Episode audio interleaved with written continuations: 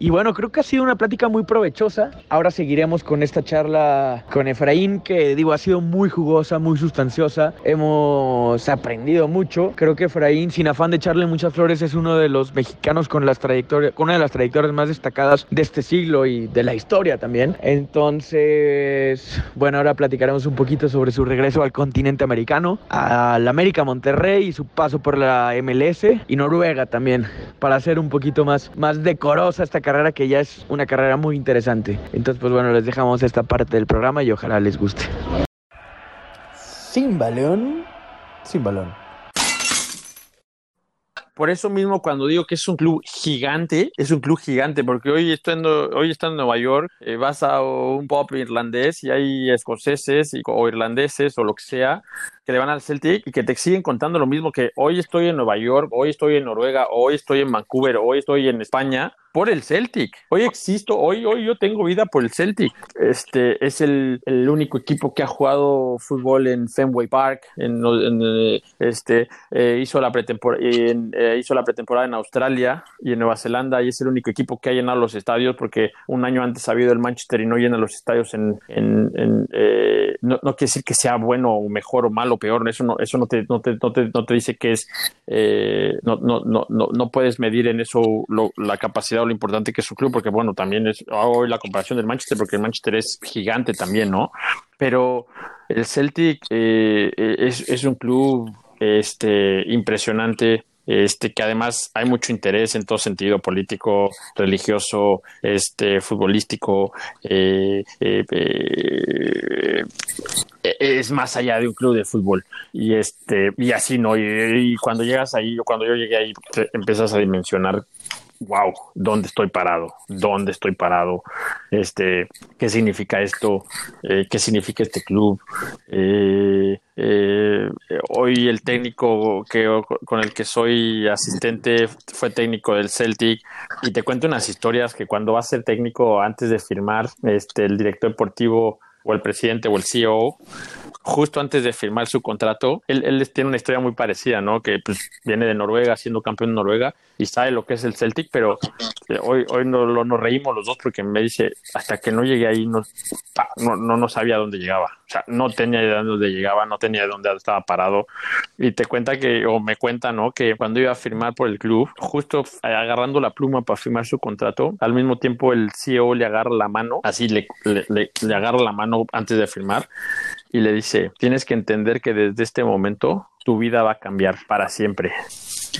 Qué fregón. Y digo, para todos los que nos escuchan, originalmente lo que habíamos platicado Efraín y yo era hablar específicamente del clásico escocés, que nos contara desde adentro lo que significaba The Old Firm. Pero bueno, creo que no nos equivocamos en hacer un repaso de, de toda tu carrera, Efraín. Y quería preguntarte, ya entrando específicamente a este tema del clásico escocés, eh, ¿cómo se vive? Nos contabas un poco de la misión marista por la que surge el equipo, un poco la misión social que tiene, pero cuéntanos para los que nos están escuchando un poco qué significa ser del Celtic y qué viste que significaba también ser del Rangers.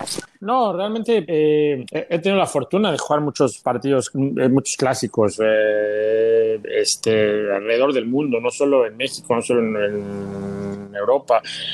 Este, y la realidad es que eh, este, todos los clásicos son importantes, se juegan más que tres puntos, se juegan muchísimo más que un solo partido, esa es la realidad. Pero bueno, este, este, eh, este, este va más allá en todo sentido, ¿no? No, no, no se pueden juntar los, los equipos, o sea, la, las, las, aficiones, eh, las ciudades, la ciudad Glasgow es una ciudad que, que, que, es grande, pero no tan grande a la vez, es este, en el sentido de, no, no es el DF, obviamente, es una ciudad eh, si la comparamos es un poquito como, como Monterrey, como Guadalajara, menos habitantes, pero la realidad es que hay zonas también, o sea, hay una zona que hay, hay zonas específicas donde vive la gente que solo vive solo gente del Rangers, hay zonas específicas que solo vive gente del Celtic.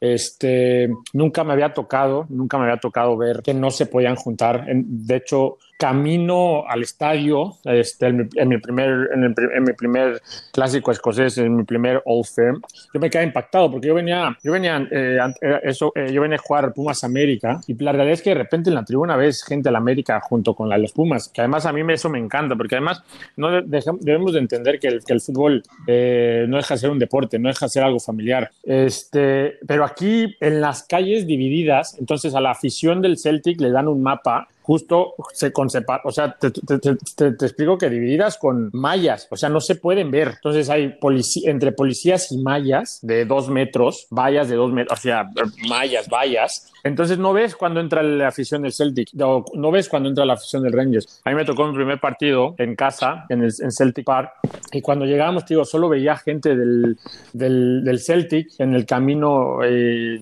del hotel al, al, al estadio.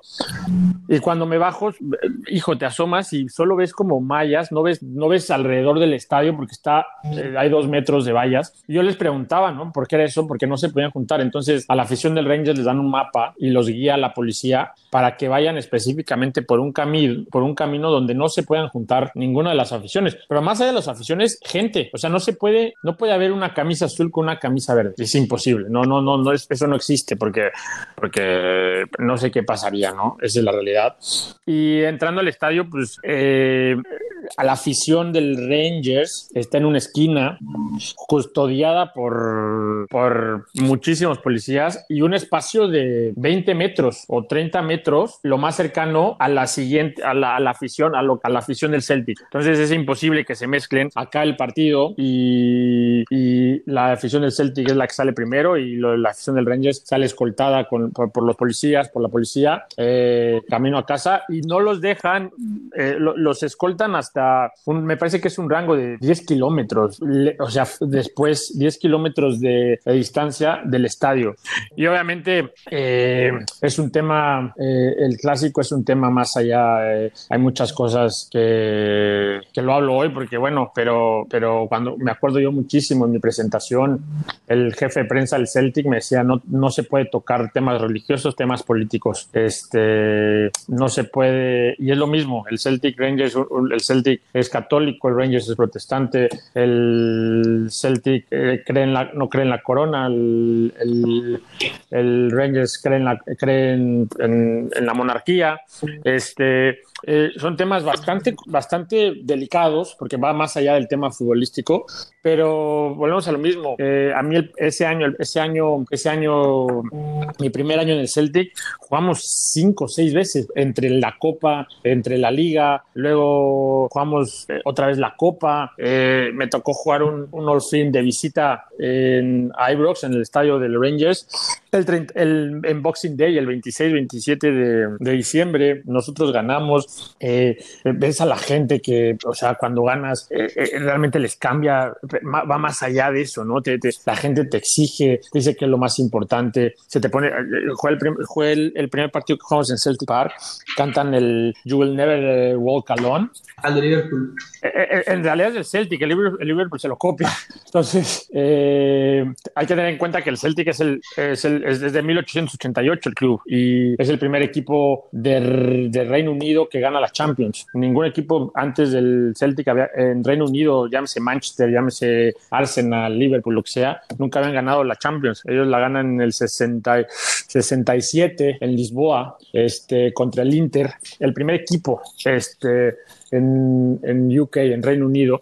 Entonces te pone la piel, eh, es una cosa que vas caminando del túnel hacia, hacia la cancha y, se te pone la piel impresionante, este, chinita, ¿no? La realidad es que ahorita justo de recordar se me pone la piel chinita y es un partido de, este, todos los ojos están puestos en ti, el país se paraliza, no solo la, ciudad, el país se paraliza, Reino Unido, este, están estos, estas, las televisoras, ¿no? Que es Sky Sports en Reino Unido. Este es el partido más importante del fin de semana. Hay muchas situaciones alrededor de ello que la realidad es que yo creo que es de los, de los clásicos que he vivido más pasionales y más diferentes, no solo porque es fútbol, sino hay muchas más cosas alrededor de, de un solo partido. Sí, ahorita me o sea, mientras hablaba recordé dos, dos episodios que he vivido como aficionado. Uno es el clásico argentino, donde yo creo que es todavía peor la violencia porque ahí ni siquiera es permitido que vaya la,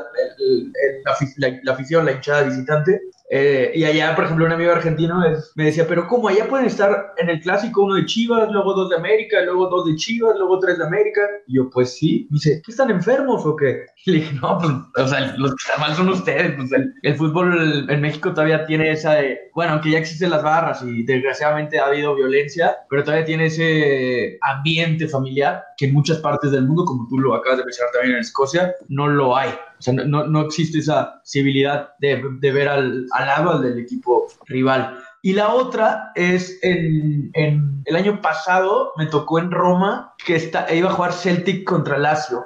Todos los bares de la ciudad un miércoles estaban llenos de hinchas del Celtic. Y uno de los, de los que estaba ahí, ese no, me, no tuve la suerte de verlo, pero era Rod Stewart, el cantante que es uno de los, de los hinchas más famosos del Celtic. Estaba haciendo los bares de Roma como uno más a mí no me tocó, pero los que me tocaron ver eran, o sea, traen buena fiesta los, los escoceses. Entonces, ¿cómo fue eso de, porque, digo, has contado en otras ocasiones que Rod Stewart bajaba al vestidor, es como el, como el, aficionado más famoso al Celtic. ¿Cómo fue esta experiencia? Y también, ¿cómo son los festejos allá? ¿Te tocó ganar algún título? Y si sí, ¿cómo, cómo fue la celebración de, con la gente y entre los jugadores?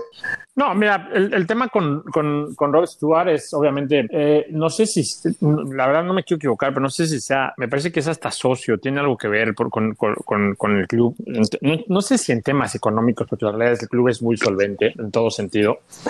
Pero eh, la primera vez que lo vi fue en, una eliminatoria de Champions, en la eliminatoria de Champions que jugamos nosotros contra el Braga, me parece, y él estaba ahí. De hecho, él tiene, está el CEO del club, que es eh, en ese momento y ahorita sigue siendo Peter Lowell, un tipo que realmente para mí en todo sentido es un genio, ¿no? Porque él, agarra el equipo en una situación económica complicada y de prácticamente 10, 12 años hasta el momento, las ganancias en la compra-venta de jugadores, este, en la comercialización eh, del Celtic, en ese marketing, lo ha hecho increíble. Este, entonces, bueno, está la silla de él y justo está la silla del chairman, del dueño, y luego justo al lado del dueño, la silla de Rob Stewart, pero además con su placa. Entonces, te imaginarás que está el CEO, el chairman, y si Rob Stewart no va, no hay manera que alguien se siente en ese lugar. Entonces, me tocó a mí verlo, jugamos con Telebraga, y ah, de hecho, tuve la fortuna de hacer gol, y en el pasillo, ese día no bajó al, al, vestidor, pero en el pasillo me lo encuentro y me saluda como si fuéramos amigos, ¿no? Me saluda y me dice, eh, eh,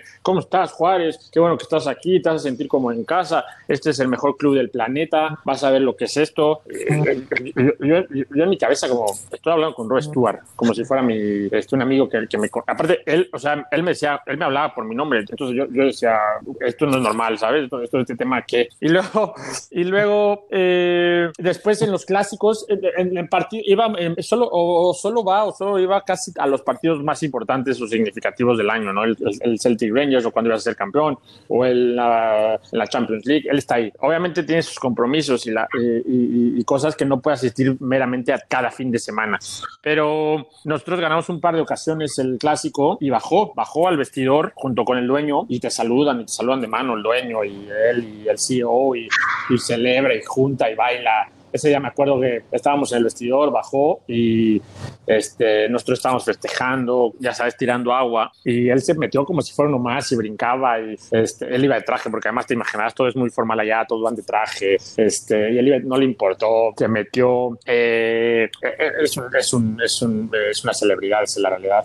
Y tuve la fortuna de verlo muchas veces, eh, tanto en los pasillos del estadio como en el vestidor y pues ya te imaginarás, ¿no? Es, este, es una cosa, él, es, el seguidor del Celtic a más no poder. La realidad es que hay una historia por qué se hizo, que, por qué se hizo seguidor. No me la sé, pero, pero no, no es que de la noche a la mañana se hizo seguidor, sino hay una historia. ¿Cómo? Es escocés, él es, él es inglés.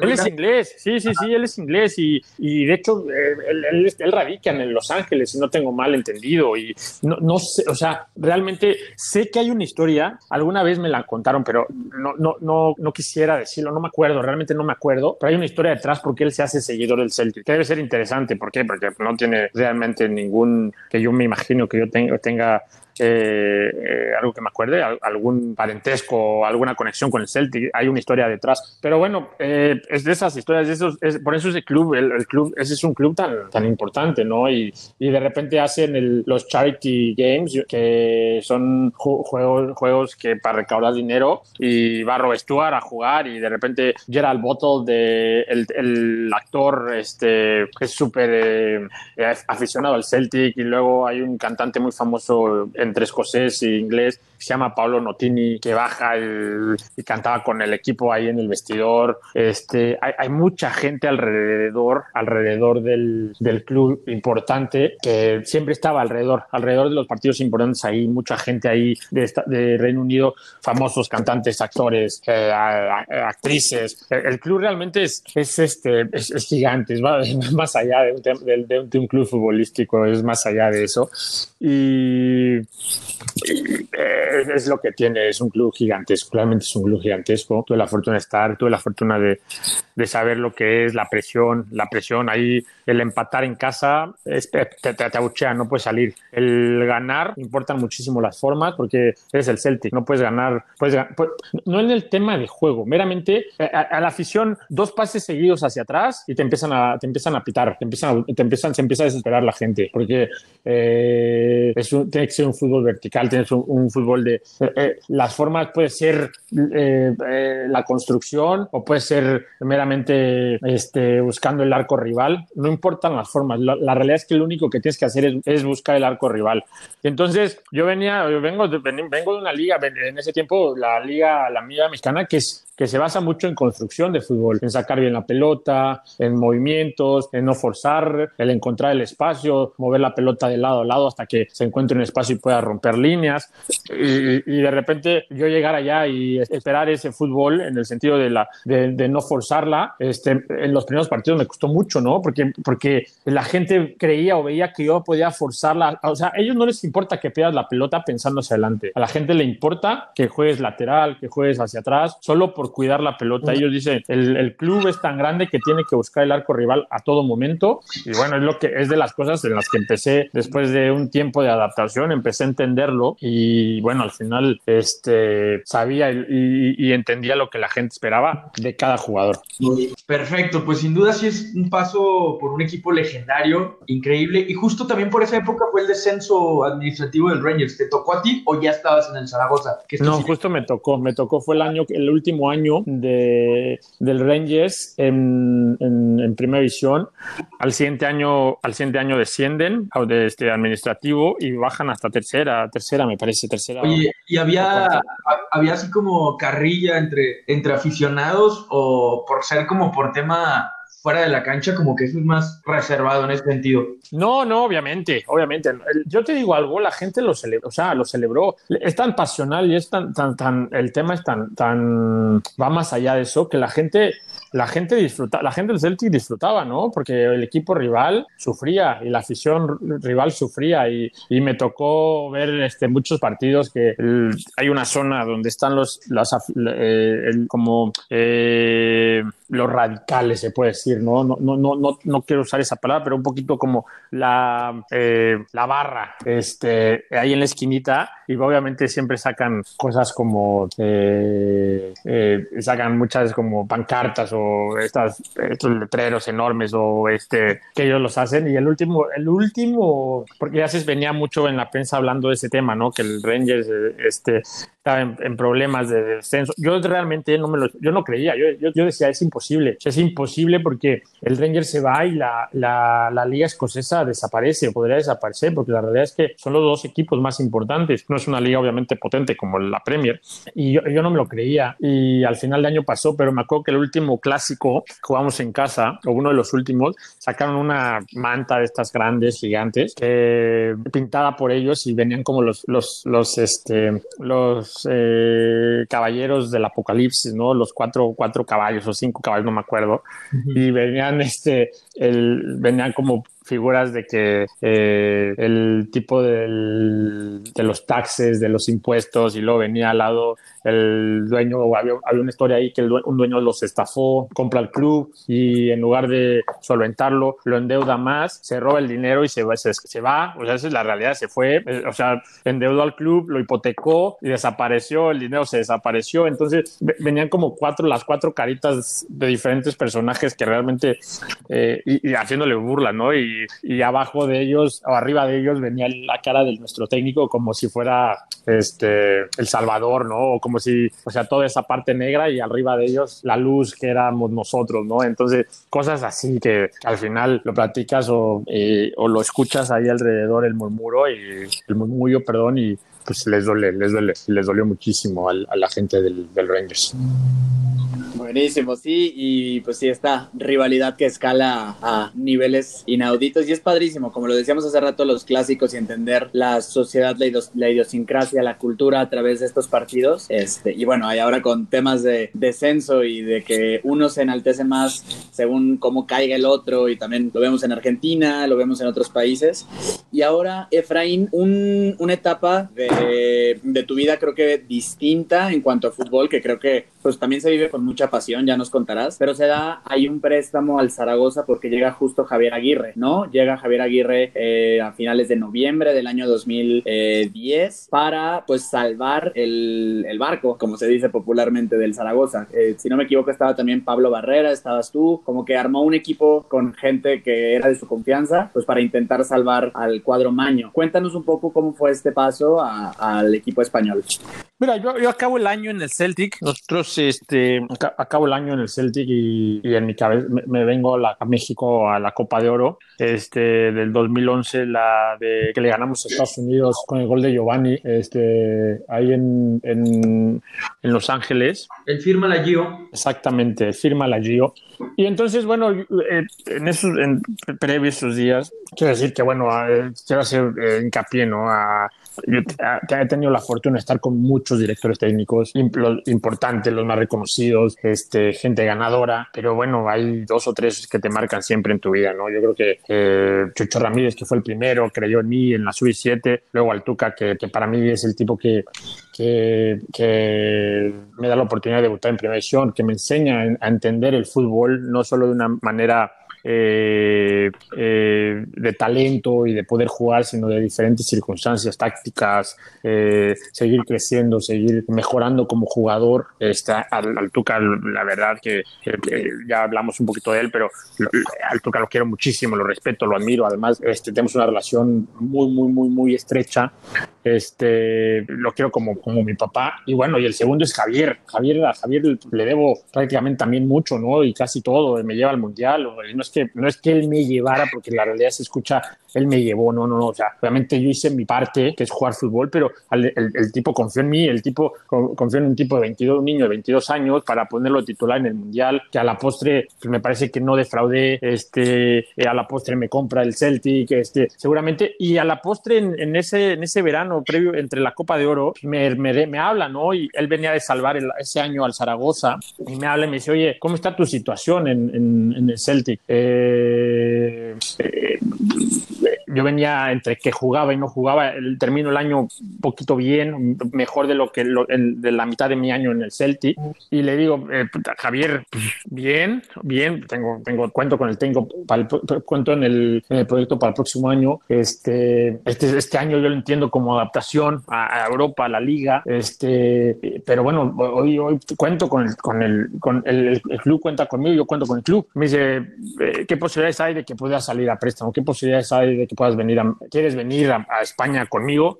Entonces, obviamente, eh, cuando un tipo como él, que además le tengo un cariño, además también, volvemos a lo mismo, esa, esa relación tan estrecha que tenemos, o sea, eh, creo en él, es, es, un tipo que admiro también, igual que, que al Tuca, que a Chucho, que a todos los, que, todos los demás entrenadores que he tenido en mi carrera, pero hay gente que te marca, ¿no? Y, y, con, y, con, y con Javier, eh, le digo, pues obviamente, yo, yo feliz, yo voy contigo a, a donde sea, ¿no? Javier, eh, este, y más a la Liga Española, que es una liga que además yo venía del Barcelona, que no había tenido la fortuna de, de, de poder jugar en la liga y siempre te quedas con la espinita, ¿no? Y, y vengo me, se me presenta. Obviamente, pues para mí era un reto más, porque para mí era jugar en la Liga Española.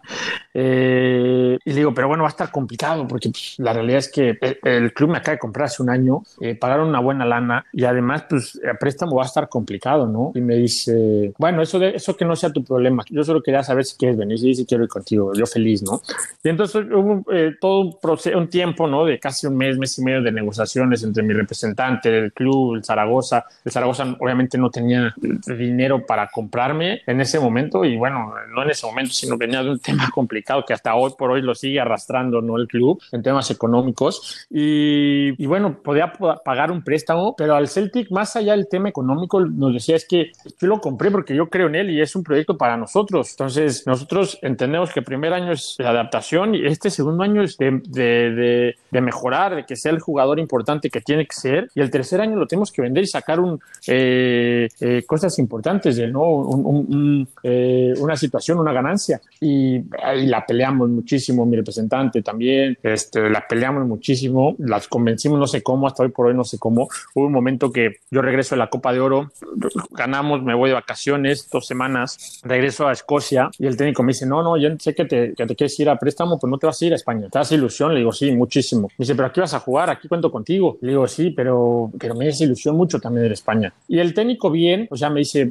justo ese, yo llego un lunes y el fin de semana nos íbamos a Irlanda porque íbamos a jugar un torneo ahí, un, este, un, torneo amistoso que iba el Inter de Milán, iba el Arsenal, iba el Milan. El, el Celtic se codea con todos esas, esos torneos, esa es la realidad. Y, y, me dice, no, no, no, no, no, tú te vas a quedar aquí, cuento contigo. Es más, el fin de semana vas a jugar, jugamos sábado contra el Inter y creo que era un, partido ese fin de semana, ¿no? En Irlanda. Y el siguiente partido creo que era contra el Milan, no me acuerdo. Y me dice, no, no, no, tú vas a iniciar el sábado, tenlo preparado, no te vas a mover de aquí, nosotros contamos contigo, te, queremos. Entonces, en esa semana entreno con el equipo, el viernes entreno con el equipo y el sábado este, viajábamos. Y yo, yo creo que es de las cosas que, que realmente siendo joven y tomas decisiones apresuradas, porque me, parece que podría haber salido de la mejor manera y el club como el Celtic no se merecía además de haber confiado en mí, pero también tenía mucho yo, eh, uno, te digo, volvemos a lo mismo, como joven no, no piensas muchas veces en las cosas, ¿no? Yo tenía mucha ilusión de ir con Javier, de ir a la liga, de ir al Zaragoza, que además era un equipo, pues es el Zaragoza, el Copero, este, jugadores importantes han pasado por el club, muy importantes, desde Cafú, desde Villa, hay muchos nombres que han pasado por ese club, ¿no?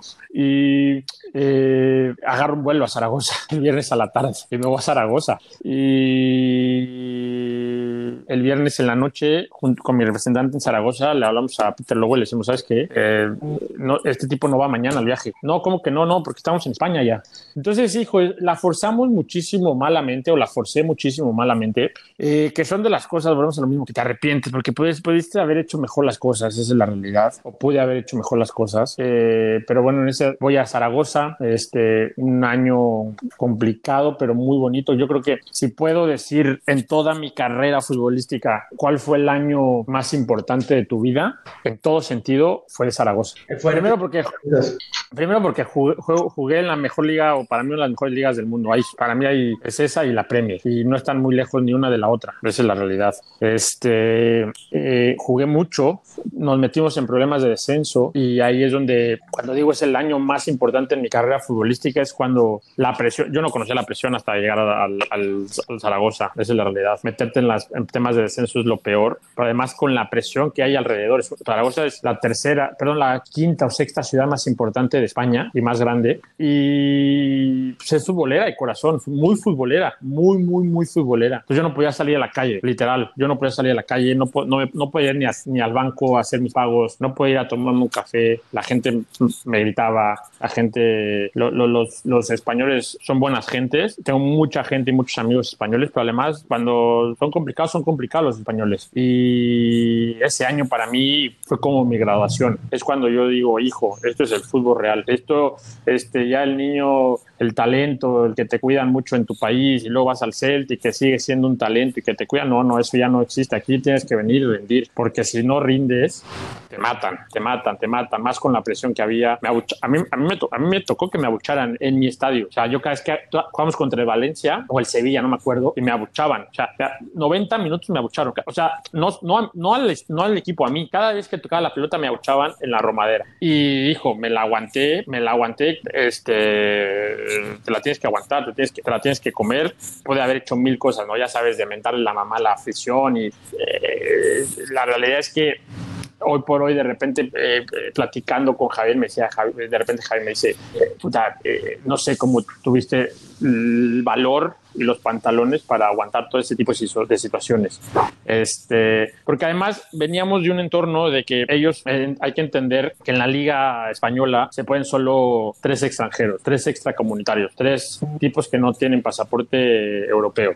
Entonces, la realidad es que para poner en contexto, en el Barcelona era Ronaldinho, Rafa Márquez y Eto'o.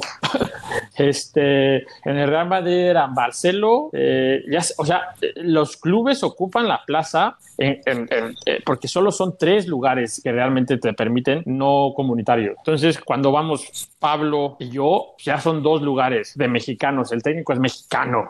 Este, y el tercero era Paulo da Silva, que venía de jugar de, la Liga Mexicana. Este, todos conocemos a Paulo. Entonces, realmente nos echaban la culpa mucho de que ah, Javier trajo a los mexicanos, pero los mexicanos no sirven. Pero más conmigo, porque yo era el tipo que jugaba, o sea, Pablito entraba y Pablito no era regular, entre que jugaba, no jugaba, de repente titular, de repente entraba de cambio. Yo el lateral derecho jugaba todo, todo. Entonces, el equipo no caminaba y entonces eh, yo además que tuve dos o tres errores bastante groseros y graves, que eso a la vez no me lo perdonaron. Pero volvemos a lo mismo, es un año que hoy, al, eh, casi 10 años, 9 años después, digo, hijo, me hizo madurar en todo sentido. Crecí como persona, crecí como futbolista, este, cada partido salía y, y decía, eh, te tienes que imponer ante esa situación, imponer, y solo hay, hay dos cosas, el carácter y los, la mentalidad, pero, pero con muchos H, ¿sabes? Lo que comemos en la mañana ahí, este, eh, muchos, muchos, muchos, muchos, muchos, porque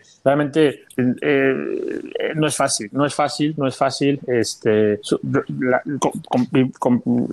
en las noches, puta, no dormía y, no por el tema de, no aguantar la presión, el tema era de cómo voy a revertir esto. O sea, yo quiero hacer bien las cosas. Además, Javier, que confió en mí, está aquí conmigo. Era, eran muchas cosas, no solo futbolísticas, sino extras, que además se me las echaba yo, ¿no? Decía, este, no estamos peleando el descenso, pero además tengo que jugar, porque además Javier también, no todos conocemos el, tipo, el, carácter de Javier y la prensa lo cuestionaba, lo mataba por ponerme y él todo momento me puso. O sea, a mí me dijo, a mí conmigo vas a jugar todo. Me digan lo que te digan, conmigo vas a jugar todo. Y entonces pues, era una responsabilidad también, porque eh, con 22, 22 años, 23 años, hijo, mm. este, y a la larga el equipo se salva a final de año. Y ahí viene el tema, ¿no? De, este, de tanto aprendizaje en ese año, me hizo a mí volverme medio inmune. Esa es la realidad, a la crítica, ¿no? Este, porque porque eh, eh, puede haber crítica en todo sentido, pero lo como lo viví en Zaragoza, realmente nunca me había pasado, nunca me había pasado. Eh, pero a la, a, la, larga, el tiempo después, lo agradezco mucho, muchísimo, muchísimo, porque es otra de las experiencias. No es lo mismo estar en un vestidor que compite por campeonatos como el Celtic, que un empate en casa es como perder, a jugarte el descenso que un empate en casa te sabe como a gloria. O sea, son dos vestidores diferentes en el sentido de diferentes objetivos, diferente planeación, diferentes circunstancias, diferente presión. El Celtic te presiona a ganar cada partido. En el Zaragoza tienes que ganar prácticamente cada partido, pero por diferentes circunstancias. Uno porque desciendes, el otro porque tienes que salir campeón sí o sí. Entonces, esas experiencias, esas, esas situaciones que me parece que creo que soy un afortunado por vivir, por haberlas vivido, hoy me hacen entender muchas circunstancias o muchas situaciones que hoy tenemos, hoy que tengo en esta nueva posición en la que estoy en, el New York City como auxiliar, entender al jugador. Pero claro, porque además a mí nadie me va a contar lo que es tratar, o sea, que, que, que te abuchen en tu casa, en tu estadio, pero, al mismo tiempo nadie me va a contar lo que es la obligación de ganar como equipo grande cada partido o qué es la obligación de ganar, más allá de obligación, porque la, obligación, obligados no estamos a nada, esa es la realidad, mm, la, el compromiso. Tenemos, tenemos un compromiso, el compromiso de ganar cada partido para salir campeón, el compromiso de sacar o ganar cada partido para no descender. Y esas y ese, ese es, es tocar el cielo cielo porque eres campeón o tocar, eh, ya sabes, el infierno porque desciendes. Es lo peor que te puede pasar como futbolista. Entonces, todas esas situaciones, todas esas experiencias, todas eh, eh, esas vivencias, pues hoy por hoy las, hoy estoy agradecidísimo porque entiendo más a la persona, porque entiendo más al jugador, porque entiendo lo que se le pasa, porque de repente viene un jugador conmigo hoy y me dice, oye, no dormí porque tengo esta situación en casa, porque mi mujer está embarazada y es la primera vez que está embarazada, porque este, tengo una oferta y a lo mejor me quiero ir, pero al mismo tiempo me quiero quedar. Hay muchas circunstancias que hay que entender al jugador, porque el jugador antes de ser futbolista es ser humano y siente y vive y llora y ríe y se preocupa y a veces no le importa, pero no deja de ser una persona que a la vez hoy lo entiendo mucho, muy bien, por todas estas cosas que viví a lo largo de mi carrera. Sí, te digo, eh, que nos lo cuentes es valiosísimo porque pues uno como aficionado nomás está ahí luego para para reclamar y silbar a los de tu equipo que no estén jugando bien y así, no sabes que hay un trasfondo pues personal tras de esto, valga la redundancia. Que además es normal, ¿eh? Perdón que te interrumpa, pero además es normal. La gente tiene que exigir, la gente tiene que exigir, esa es la realidad. es la, gente paga un boleto, la gente ve el partido, la gente compra la camiseta, porque esa, y tiene que exigir. yo estoy a favor de la gente que exija, claro que estoy a favor, pero para eso tenemos que prepararnos como futbolistas, como entrenadores, para eso tenemos que estar preparados. Y lo único que tiene que entender la gente, más allá, no, de que, o sea, yo no le estoy pidiendo, sino que entienda que yo no conozco un jugador en el mundo que no quiera hacer bien las cosas. Es imposible. Que, la realidad es que a lo mejor estás preparado, esa es otra circunstancia. Pero yo no conozco un jugador que diga, que salga a la cancha y diga, hoy quiero ser el peor jugador del partido. Eh, eh, eso no lo es. Eh, hay mil errores o mil circunstancias o mil cosas para que puedas, hacer, puedas ser el peor del partido. A lo mejor no te preparaste, a lo mejor traes muchas cosas en la cabeza, a lo mejor no tienes la capacidad para, para, para estar en, en, ese club o en esa liga. Hay, hay muchas circunstancias, pero el querer todo el mundo quiere. Esa es la realidad. El que puedas es diferente y el que tenga las capacidades es otra cosa diferente. Pero estoy, yo soy un, hoy convencido, más no convencido, hoy creo mucho en que la afición tiene que exigir. Esa es la realidad. Y que entonces eso, en esa exigencia, tendrá que prepararse mejor todo el mundo, desde el club porque el club tiene que entonces elegir a la gente que ellos creen capacitada para ese proyecto y al mismo tiempo el margen de error tiene que ser menos sabiendo esa demanda o esa exigencia del club o del equipo. Es como, como hoy por hoy el Barcelona, el Real Madrid o todos esos equipos grandes tienen un margen de error bien poquito o bien chiquito porque ellos no se pueden equivocar en un fichaje. Pero entonces eso lo hace es, y no porque es, no por el club, sino por la exigencia de la afición, porque saben que si se equivocan pueden perder el puesto el presidente, no el técnico o hasta el técnico obviamente pero el presidente, por la mala gestión de fichajes. Y así es como se tiene que comportar a, sus escalas todos los clubes a nivel mundial, todos, desde el equipo chino hasta el equipo hindú, hasta el equipo mexicano o hasta el equipo de Uruguay. Y eso hará crecer tu club, tu liga y la gente que esté capacitada para eso. Hay, eh, hay, gente, yo en ese momento me, yo creo que a lo mejor no estaba capacitado para jugar en la mejor, una de las mejores ligas del mundo. Por eso a lo mejor no funcionaba. A lo mejor tenía que haber esperado dos o tres años para ir. Y luego se salvan en el último partido. ¿Cómo fue esto? O sea, es como un sentimiento de alivio más que de festejo, las dos.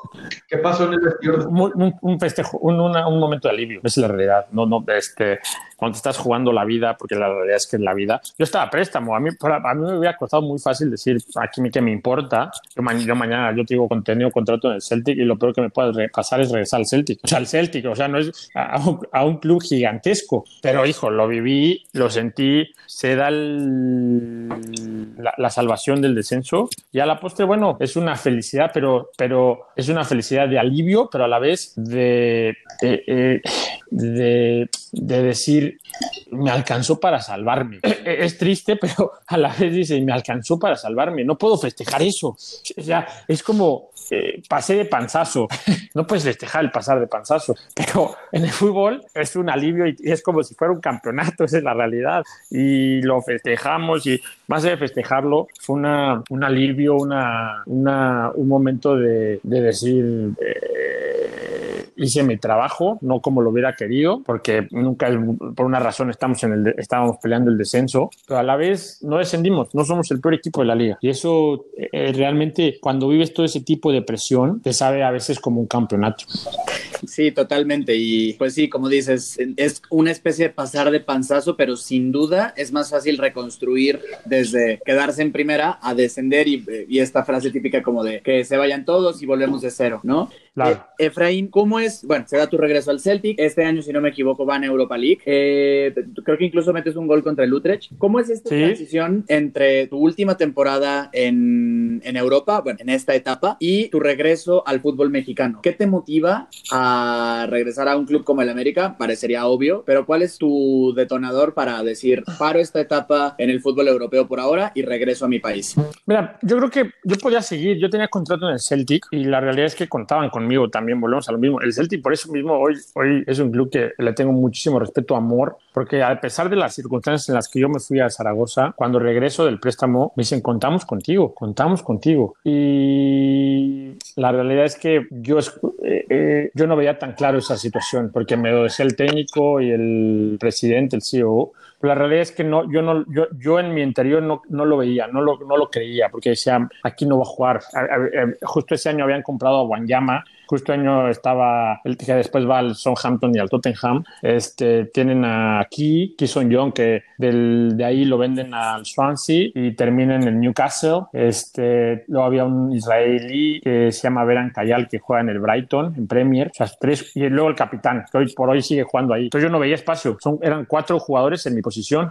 Y claro que me podía ver como, claro, no soy un tipo que, que, que, que se rinda jamás, pero también tienes que también entender las circunstancias, que yo venía de una- un año bastante complicado en Zaragoza. Si no jugaba, iba a ser más complicado para mí el tomar el ritmo, porque venía una transición complicada.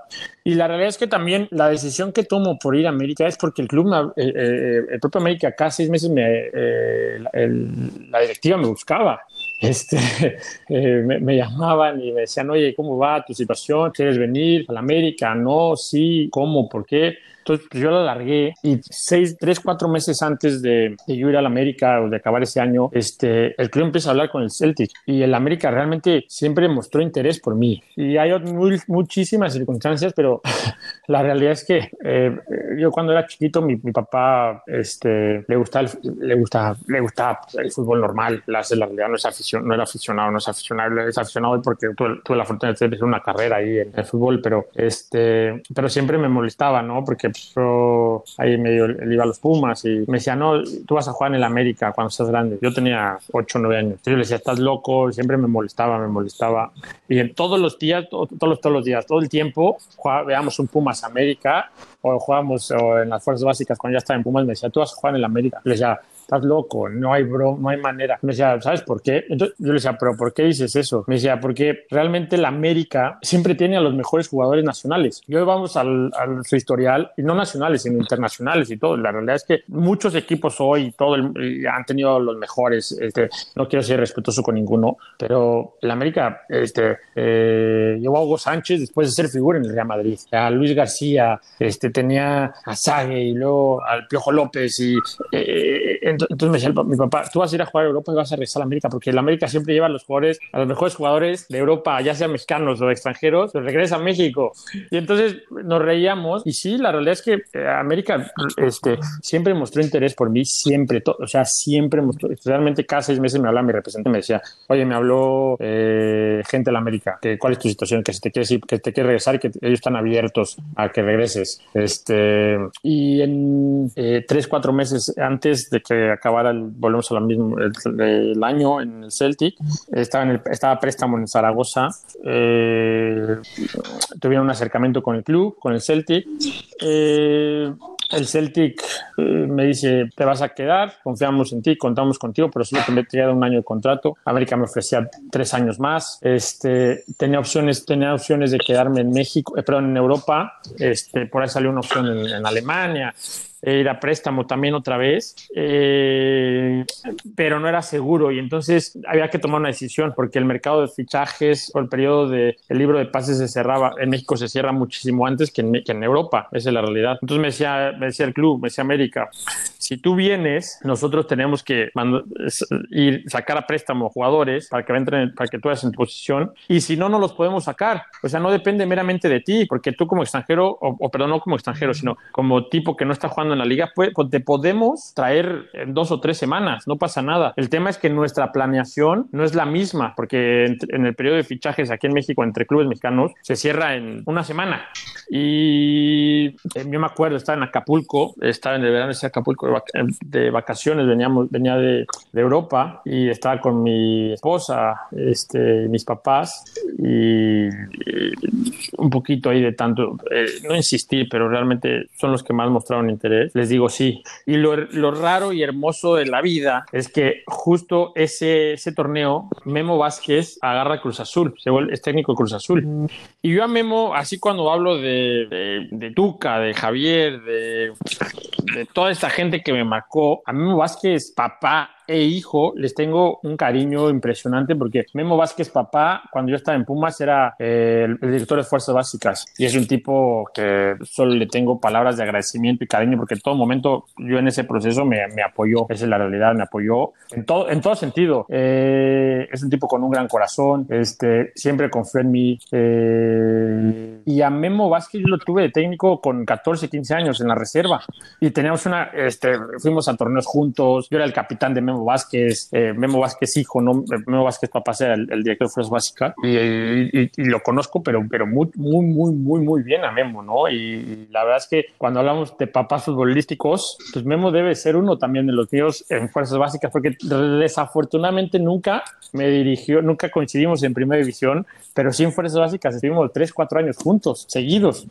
Y, y me habla Memo. Antes, este, yo había dicho ya que sí a la América y me habla Memo. No había firmado y me habla me dice, ¿qué crees? Soy el técnico de Cruz Azul. Y ya le dije a la directiva que mi primer fichaje eres tú. Entonces le digo, Memo, eh, acá- tengo dos días que le digo que le di, le di, le di el sí a la América. Y me dice, sí, lo he visto en las noticias, pero no me importa, quiero que vengas conmigo. Este, me dijo, aquí vas a jugar, aquí te vas a tener la confianza, vas a tener minutos, va a ser diferente, vienes a un club importantísimo como Cruz Azul. No me puedes decir que son diferentes ciudades porque los dos juegan en la Ciudad de México. Estás conmigo, te voy a... Quiero sacar lo mejor de ti, quiero, quiero regresarte a la selección, quiero que seas ese jugador que para mí siempre ha sido. Este, vente conmigo, hay que empezar el proyecto juntos. Es más, eh, me hacen una oferta eh, Cruz Azul. Y si hablamos, imagínate que América me da este, un peso anual, Cruz Azul me daba dos. Y me decía, es más, te estoy poniendo, eh, no, me, decía, ya, ya vente, ¿qué, qué más la piensas? Mm, temas económicos, temas futbolísticos, temas, este, vienes un club también gigante como Cruz Azul. Y es cuando volvemos eh, eh, los valores y esas cosas en las que eh, crecí. eh, con es- este, no, no soy la madre Teresa, porque la verdad es que tampoco como humo ni como fuego, pero eh, platicando con mi familia, mi esposa, mis padres, estamos justo en Acapulco, nos pasó todo esto en Acapulco, este, me decían, ¿qué vas a hacer? Entonces yo decía, yo realmente, yo, yo, yo quiero ir a, Cruz Azul, porque la, la realidad es que está todo puesto. Eh, futbolísticamente el técnico está conmigo, estamos juntos, lo conozco, me conoce económicamente. Cruz Azul y a Cruz Azul es un súper reto, lo que es el campo, lo que puede significar ser campeón con Cruz Azul. Este,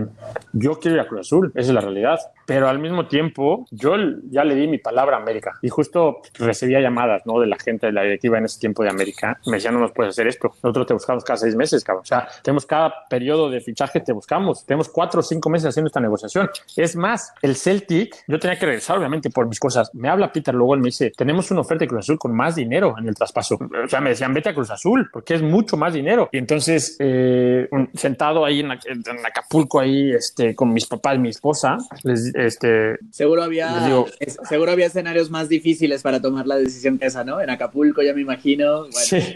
No, no, te- pero, te pero te, pasajero. Exactamente.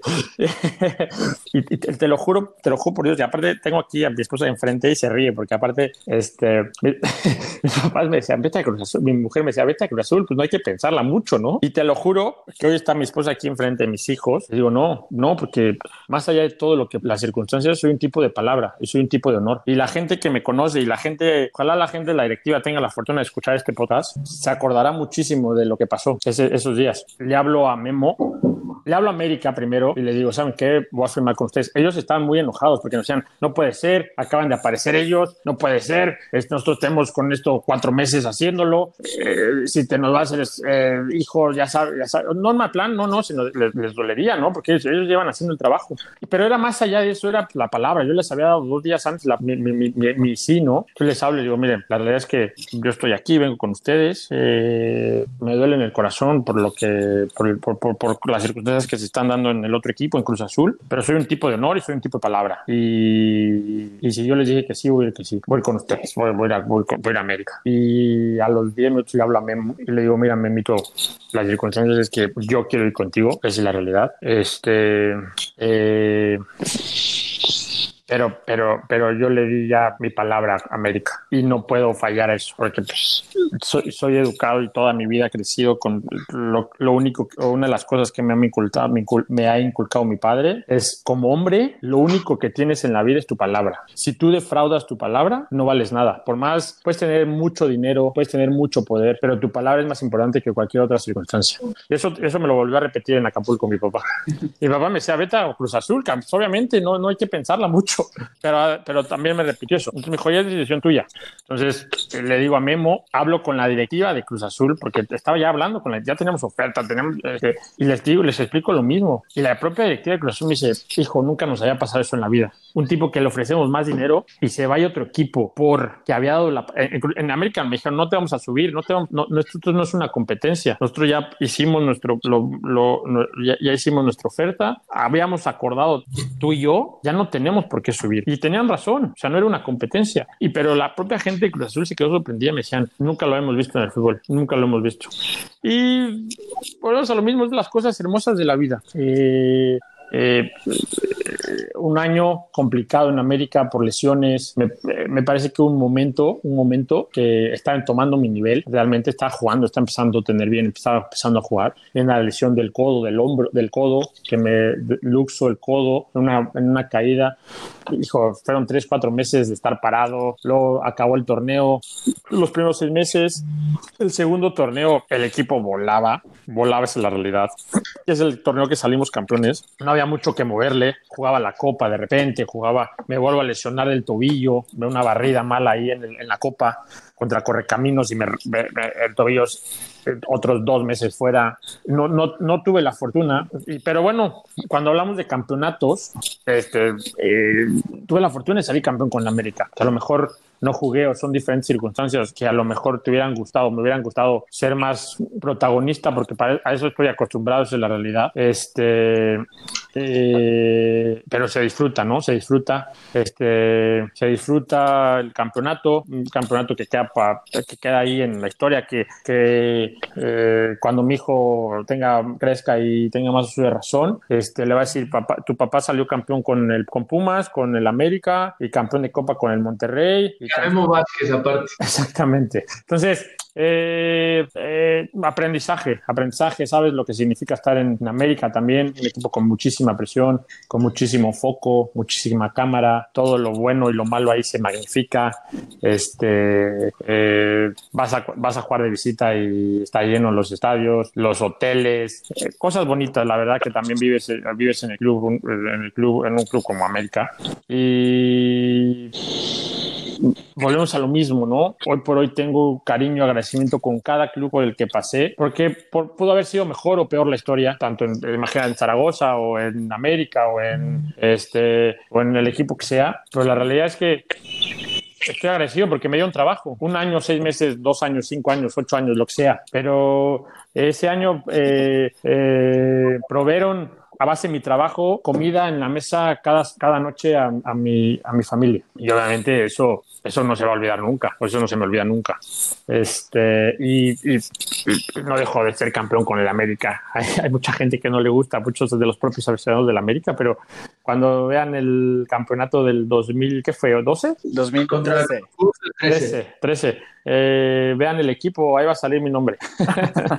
sí, y creo que es muy importante y desde el primer momento que, que empezó la entrevista, no, notamos y lo platicábamos Neto y yo, como un, un, perfil distinto a lo que estamos acostumbrados del futbolista, ¿no? ¿Cuántas parodias no hay de las frases hechas? Y al final esto, lo que buscamos del podcast en general es que sean entrevistas un poco más profundas, encontrar el sentido, pues más de la persona, más que del futbolista, entender estas transiciones entre países, cómo va creciendo tu familia durante tu carrera, porque a veces como que hablamos de la persona que hay detrás del futbolista, cuando en realidad es al revés, es el futbolista que hay detrás de la persona. Es, es creo que es la manera de verlo, ¿no?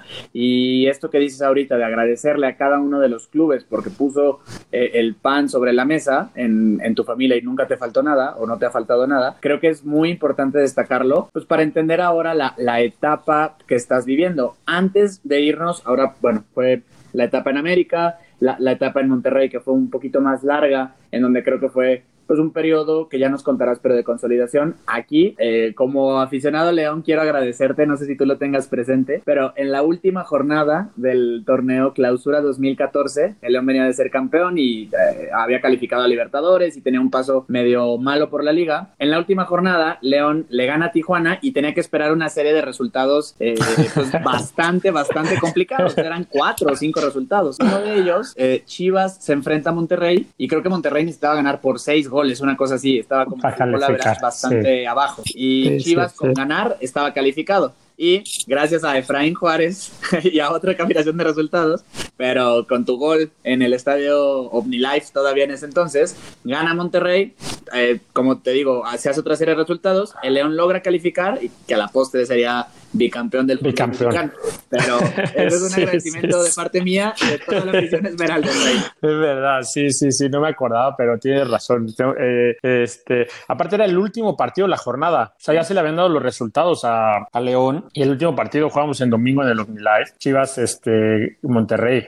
Un partido cerradísimo, 0-0, 0-0. Minuto, no me acuerdo, 70. Tiro de esquina. Además, yo nunca iba a los tiros de esquina. Este, lo tiene el chupete pasado y cabeceo y hago gol. Y aparte aparte, Chivas estaba ganando, porque si Chivas ganaba, calificaba con cualquier resultado, con 1-0, cualquier resultado. A la postre después era el técnico de Chivas era la Volpe, que obviamente yo tengo una mucha admiración a, la Volpe, nunca coincidimos, esa es la realidad, me hubiera encantado coincidir con él, pero nunca coincidimos. Y el preparador físico en ese tiempo, después, dos años después, llegó a Monterrey y nos, nos, nos decía que la Volpe llegaba al vestido, decía, es imposible es imposible. Me elimina Efraín Juárez de cabeza. Nunca ha hecho un gol, hace dos goles en toda su carrera y uno me lo hace a mí de cabeza en un tiro de esquina. Me tengo que morir, decía este, este, la golpe. Entonces yo me reía muchísimo. Eh, y es la verdad, la verdad que no, no, muy, no, hice muchos goles en mi carrera, pero los que hice ahí este, fueron importantes en, en todo sentido porque haces uno en clásico regio, aparte, ¿no? También de cabeza. Sí, sí, sí, sí también de tiro esquina. Sí, sí, sí. Y en el Celtic eh, hice dos o tres goles y uno de cabeza. Y en. Eh, eh, eh, tengo muchos de cabeza y no soy cabezador, esa es la realidad, ¿eh? No, no, no, no cabeceo, pero este, no cabezaba ni en mi almohada. Este, y, sí, sí, sí, sí, tengo de cabeza, tengo de cabeza, muchos de cabeza. Hago en el clásico regio. Este, en, en, la selección hice también algunos, en Copa de Oro y así. Eh, cabeza también. Entonces ahí, ahí tengo, tengo mis goles de cabeza. Sí, saca, saca la del ángulo Jared Borghetti, ¿no? Aquí, está el cabeceador oficial. Oye, Rey, y ¿Cómo se da esta etapa de Monterrey? ¿Ahí, eh, ¿Ahí tienes a tu primer hijo o todavía no? Sí, sí, sí, sí. Ahí, este, eh, Regio, mi hijo Regio, este, 2016. Mira, la etapa de Monterrey fue muy bonita en todo sentido, porque el club, me acuerdo muchísimo en el draft del verano del 2014, me parece, 13, 14, no me acuerdo, el año del Campeonato de América, ese año, ese, ese, ese, ese verano. Sí, 2013. 2013, entonces, me, me por mutuo acuerdo, yo le digo América, tengo que salir, no estoy, no estoy jugando aquí, este, no soy considerado por el técnico, que en el momento ese era el Piojo, que además al Piojo, la verdad, lo, lo, quiero, lo quiero mucho, me eh, lo admiro también mucho, ¿no? Es un tipo bastante honesto en el trabajo, este, un tipo que entiende el fútbol y entendió la ideología de la América y la pelea como tiene que ser, como se tiene que pelear. Me parece que es un muy buen técnico, la verdad. Este, y le, le digo al club, le digo, ¿sabes qué? No va a jugar aquí, no puedo jugar. El equipo viene a ser campeón, este, vuela, todos los jugadores están muy bien en mi posición. Este, quiero salir. Y me dicen, está bien, nosotros tenemos todas las facilidades. Y aparece Monterrey en, la en las últimas casi horas del este, a préstamo, a préstamo un año. Le digo que sí. Y voy a Monterrey, un año eh, raro en el club. Ese año Bucetich se va después de de Bucetich estar no sé cuánto tiempo siendo campeón y los resultados a mitad, a la jornada 8-9 no se dan. Se va Bucetich, el técnico que a mí, que, que a mí me lleva, este, y, y, llega, llega el profe Cruz, este, llega el profe Cruz, eh, un tipo que venía a ser campeón que además también tiene esa ideología muy clara, de trabajador, eh, este, y bueno, de Buse, que te digo, ¿no? Un tipo también, te digo, he tenido la fortuna de estar con gente ganadora, con gente importante. Claro.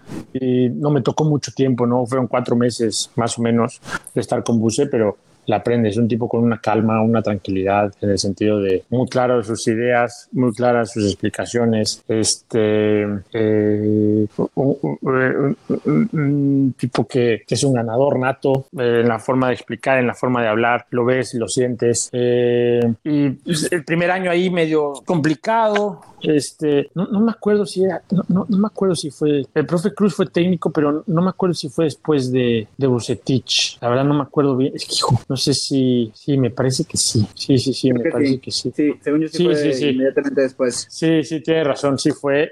Sí fue, sí, sí, sí, sí. Y acaba la, acabamos la temporada, empezamos la siguiente, los, los primeros seis meses ese año, eh, perdón, ese- esos seis meses, ese torneo, y el siguiente torneo lo empezamos con el, con, con, con el profe Cruz de técnico también, ya la jornada igual 8, 9, este, desafortunadamente las cosas no, se, no iban caminando, la verdad no me acuerdo, y, y se va, y queda Carlos Barra de técnico, de interino, que a la postre ese torneo que terminamos calificando, jugando la semifinal con América, contra América, la de América que sale campeón con el Pio, con el turco, ¿te acuerdas? Sí, sí, sí, sí, que estaba. Y después de ese año, claro, después yo, yo terminé jugando. Después de ese año, este eh, hace válida la opción el, el club de Monterrey y firmo por Monterrey. Este el siguiente torneo, lo, lo mismo, no me acuerdo exactamente, no sé qué jornada. Este llega el turco, el turco Mohamed, y acaba el torneo y yo,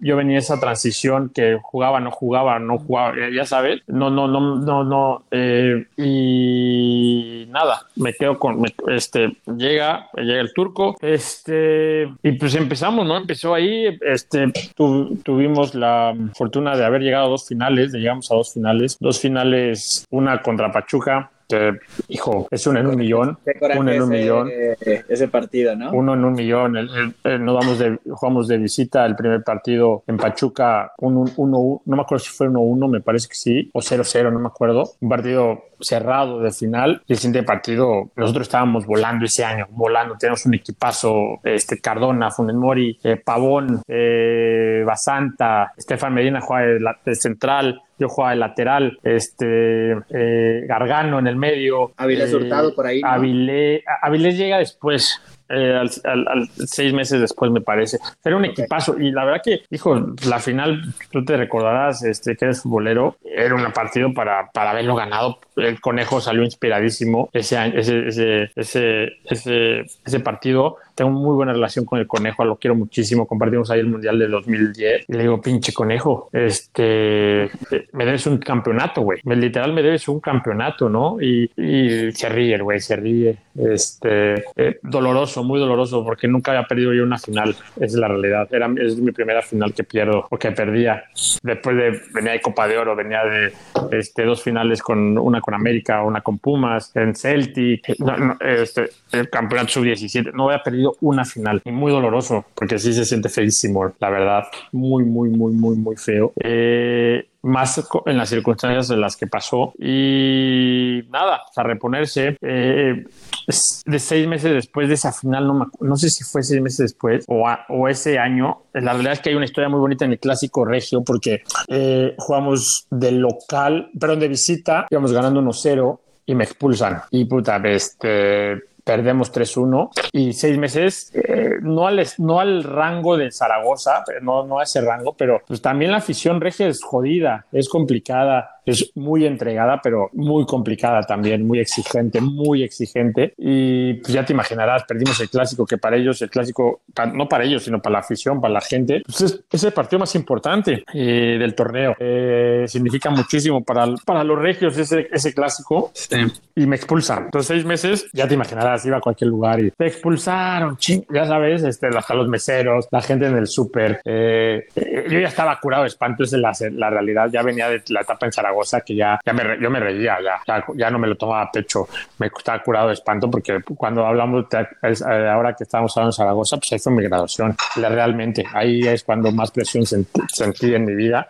Ya estaba curado de espanto. Entonces, me, me, decían y pues sí, sí, nada más acepto la situación porque es la realidad, pero ya no, ya no, lo, lo importante es enfocarse y seguir. Y seis meses después jugamos el, el, partido del de, eh, siguiente clásico del siguiente torneo. Una semana antes nace mi hijo. Yo no sabía si iba a jugar, ya te imaginarás, muchas circunstancias alrededor de mi vida. Nace mi primer hijo. Era el primer partido en el nuevo estadio de, de Rayados, en, el gigante de acero, el primer clásico, perdón. Y yo venía con mucha presión del, del clásico pasado y me toca la fortuna de hacer el gol del, eh, del primer gol del estadio, pero además el 1-0 de la victoria de ese clásico. Entonces, ser el villano seis meses antes, era el villano, esa es la realidad. O sea, ser el héroe, ya te imaginarás, este, eh, una circunstancia y una felicidad importantísima. Además que mi hijo había nacido una semana antes. Eh, muchas historias entrelazadas ahí, que volvemos a lo mismo, ¿no? No, ni seis meses antes era el peor, para la gente sí, que es normal, es la verdad. Ni seis meses, después era el héroe. Sigue siendo el mismo jugador, el mismo tipo, el mismo tipo que me entrenaba, ya, ya sabes, pero, pero la realidad es que pues, es bonito, es bonito siempre ser el héroe. Eh, a nadie le gusta ser el villano, es la realidad, pero siempre tienes que tener una, un balance, un balance en tu vida, ni muy, muy, ni tan, tan, ni muy fregón, ni tan malo. Sí. Iba a ser una grosería. se, se, veía venir, se veía venir. Este, sí, y como dices, pues al final hay una realidad como mucho más constante y una, pues, ¿cómo decirlo? Como una normalidad o una tranquilidad en la vida del jugador que la gente realmente no ve. Pues, e, ellos creen que apareces en un clásico y viviste triste, digamos, o, enojado los seis meses y hasta que volviste a hacer gol, ya fuiste feliz. Y cuando pasan muchísimas cosas, acabas de tener a tu hijo, eh, pues la, la, vida del futbolista va mucho más allá de los 90 minutos cancha. Y aquí una percepción, digo, esto ya es como aficionado, pero aquí ya, ya no es el Efraín como, el, ya, ya, ya, no eres el, el, niño maravilla, y no porque no fueras maravilla, sino porque ya no eras niño, ya eres un jugador como mucho más consolidado, con un paso por Europa, pues raro para el estilo normal de los mexicanos. Recuerdas que al principio platicábamos y te preguntaba si recomendabas esta estrategia de lanzar a muchos mexicanos desde jóvenes a la experiencia europea o era mejor consolidarse? ¿Cómo, cómo se da ahora tu transición entre, digamos, Monterrey y a lo mejor aquí ya se empieza a acelerar un poco tu, tu devenir futbolero entre que te vas a Vancouver Whitecaps y luego te vas al Valerenga en Noruega? ¿Cómo, ¿Cómo era tu vida en esta etapa que, pues de entrada decides migrar y mudarte de país con toda tu familia? Pues mira, soy un tipo que que me encantan los retos, amo los retos. Es más, soy, soy hasta, soy muy desesperado, ¿no? No me gusta estar en una, una zona de confort. Yo venía casi cinco años, cinco años en Monterrey. Eh, cuando hablamos de dinero, cuando hablamos de estas circunstancias, ahora que te conté la historia de la América, y hay muchas historias ahí entre, entre, entre bambalinas, eh, tengo, tengo la fortuna, ¿eh? Porque creo que es una fortuna. Muchas veces es por necesidad, pero tengo la fortuna de que mi carrera nunca se movió a base del dinero dinero. Tengo la fortuna de decirlo, que tuve la oportunidad de decir muchas veces sí o no. El dinero es, yo creo que es algo importantísimo y primordial, es, es, primordial, desafortunadamente, pero es la realidad en la vida. Déjate en el fútbol, en la vida. Eh, estamos de acuerdo que el fútbol, el, el, dinero no te da felicidad, es la realidad. Hay muchas cosas que te pueden hacer feliz que no son meramente económicas, pero no te da una estabilidad. Este, pero, no, pero, pero, pero en mi caso, en mi carrera, nunca fue esa la circunstancia. Siempre me he movido por retos, siempre me he movido por sueños, por deseos, por cosas más allá y obviamente también por temas económicos, pero es mi cuarto, quinto tema a pensar siempre. Claro. Eh, y, es, y además, no quiere decir que yo sea mejor, ¿eh? porque tampoco volvemos a lo mismo y te lo voy a repetir, no como fuego. A todos nos gusta manejar un coche bonito, a todos nos gusta vivir en una casa bonita, a todos nos gusta vestirnos o poner los zapatos bonitos. Esa es la realidad, a todos nos gusta, esa es la realidad. No, no, no. Ah, no, yo no, yo no, no, no, no, a todos nos gusta, a todos nos gusta ir a un restaurante este, a comer comida este, rica. Eh, eh, esa es la realidad, eso es lo que te provee el dinero, esa es la realidad, ¿no? Y, y a todos nos gusta, a todo, a todo el mundo, porque para eso trabajamos, para eso nos esforzamos, a todos nos gusta que nuestros hijos tengan una vida, darles una vida buena. Eh, eh, Es normal, eso es normal. Y, que- y eso pues, también es importante en la vida y a mí, pues, pues, claro que es importante, este, porque uno trabaja para eso, pero eso es, eso es consecuencia de tu trabajo. Esto viene a la postre de tu trabajo. No puedes poner eso por antes del trabajo, porque si tú haces un buen trabajo va a venir, esa es la realidad. En cual- a lo que te dediques, ¿eh? a cualquier profesión, si tú eres el mejor o eres de los mejores ahí, el, el- el premio económico vendrá. Para eso hay que prepararse, para eso hay que trabajar, para eso hay que eh, eh, es- salir hacia adelante en todo momento. Entonces, cuando hablamos de Vancouver, yo venía hablando con el club, con Monterrey, seis meses antes de la renovación. Eh, Me, me ofrecieron una renovación. Yo estaba muy bien en Monterrey. Mi familia, mi, mi hijo Regio, mi mujer está acostumbradísima ya a la ciudad. Mi mujer es italiana, italo-belga, nací en, Ita- en Italia, eh, creció en Bélgica. Es como yo, somos gitanos. Este, eh, tengo una fortuna que, que, gracias a Dios, este, a la vida que me dio mi mujer. Entonces, eh, ¿No se molestó de que le mentaras la madre a De Rossi? ¿No, se, no hubo bronca familiar? Su- su- su- su- mi suegro estaba ahí, mi suegro estaba ahí en ese partido en, en- en Bélgica, en, el, en, en Bélgica, ya te imaginarás, pero eh, estaba muy bien en Monterrey, estaba muy bien, estaba jugando, estaba considerado, este, ya me había ganado realmente el respeto de la afición por todas las circunstancias y de repente aparece Vancouver en esas este, historias que si te las cuento no las crees, pero aparece Vancouver en mi vida. Y otra vez Acapulco aparece en mi vida porque estaba de vacaciones en Acapulco, aparece Vancouver y le digo a mi mujer, ¿qué hacemos? Mi mujer me dice, lo que tú decidas. La verdad que ella se quería quedar mucho en Monterrey porque estaba muy acostumbrada, en Monterrey estábamos muy bien, teníamos ya nuestros amigos, ya tenía, teníamos una vida ya prácticamente más hecha, ¿no? Y, y obviamente en- para mí futbolístico, pues estás en el mejor club, uno de los mejores clubes de México, en todo sentido, desde la organización, desde la afición, desde el estadio, desde el grupo, desde el equipo, desde el técnico, todo. Pues obviamente todo- hoy por hoy todo el mundo quiere estar en Monterrey como futbolista, que es de los equipos importantes en todo sentido. Económicamente, pues es importante, es la verdad. Entonces, eh, estaba en Acapulco y me llaman y, y me dicen, oye, eh, hay una oportunidad de ir a, Vancouver, ¿te interesa? Y me dicen, ¿cuánto te queda el contrato? Le digo, mira, me quedan seis meses, pero me están ofreciendo la renovación hace seis meses. Me ofrecían el club me ofrecía dos años más Monterrey. Y me dice, tú como tienes entendido y como sabrás, a tu edad y en la MLS es muy difícil que paguen algo. Hoy, los clubes, hoy, hoy que estoy yo en la organización, es difícil que paguen eh, traspasos los clubes, eh, los de la MLS, salvo o compran un talento, este, pueda ser revendido en futuro, o compran un tipo ya hecho, o compran un tipo, los DPs, son los que invierten la lana los clubes. Y me dicen, nosotros, eh, nosotros queremos que vengas, hablo con el técnico, un técnico galés, que lo conocí en, en el Celtic. Este, mm, eh, ellos, eh, la historia es muy chistosa porque ellos juegan Vancouver contra Tigres seis meses antes en la Conca Champions. Y el, el scout de Vancouver era el mismo scout del Celtic cuando yo estaba, John Park. Y entonces le hablo, lo saludo, John, ¿cómo estás? Ah, vente a tomar un café, te voy a presentar al técnico, al técnico lo conozco, empezamos a hablar de fútbol, el técnico, John,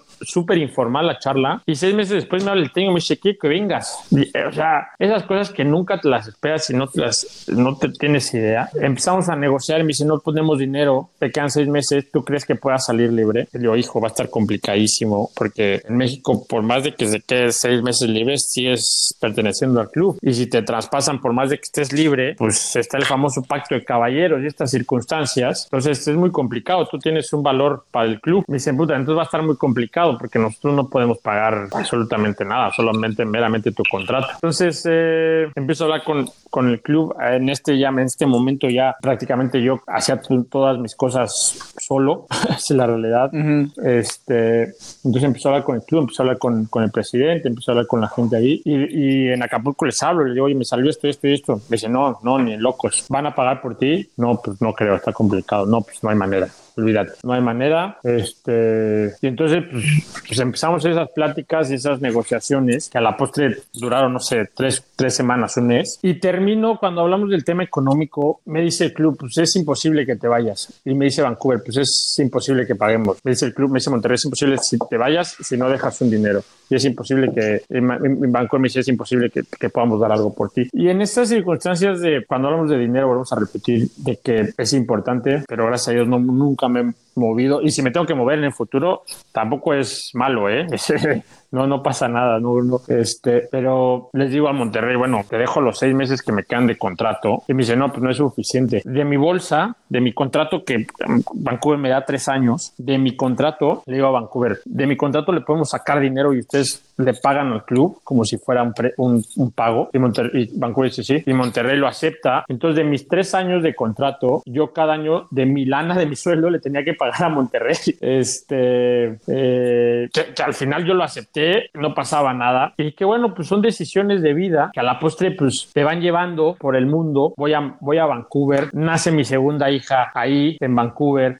Tengo una hija, mi niña canadiense, mi, hijo tiene pasaporte italiano, belga, mexicano. Mi hija tiene canadiense porque nació en Canadá, tiene el pasaporte italiano, pasaporte belga y pasaporte mexicano. Ya te imaginarás. Ya sé, es, mi, hijo mi, hijo regio y mi hija de Vancouver. Y mi, hija canadiense. Exactamente. Entonces, eh, eh, llego al club, eh, un, club, una organización hermosa, una ciudad espectacular. No, no, sé si ya has tenido la fortuna de ir. No, estuve en Toronto pero no, no, sé si sea similar, pero en sí el ambiente se siente muy hogareño todo, como muy, como que te reciben muy bien. Creo que hay como un buen recibimiento del extranjero en general. Los canadienses son, son, son muy buenos, muy, muy buenos, muy buenas personas. Vancouver es totalmente, es una super ciudad, super ciudad, realmente en todo sentido. Este, hijo, la pasé increíble. Fue un año, un año que viví muchas cosas. Me, empecé a empapar de la MLS, lo que es esta liga, lo, cómo está creciendo, cómo se maneja, los viajes, eh, cómo se maneja la liga adentro en temas administrativos, hasta de presupuestos, este, la competitividad que tienen. Eh,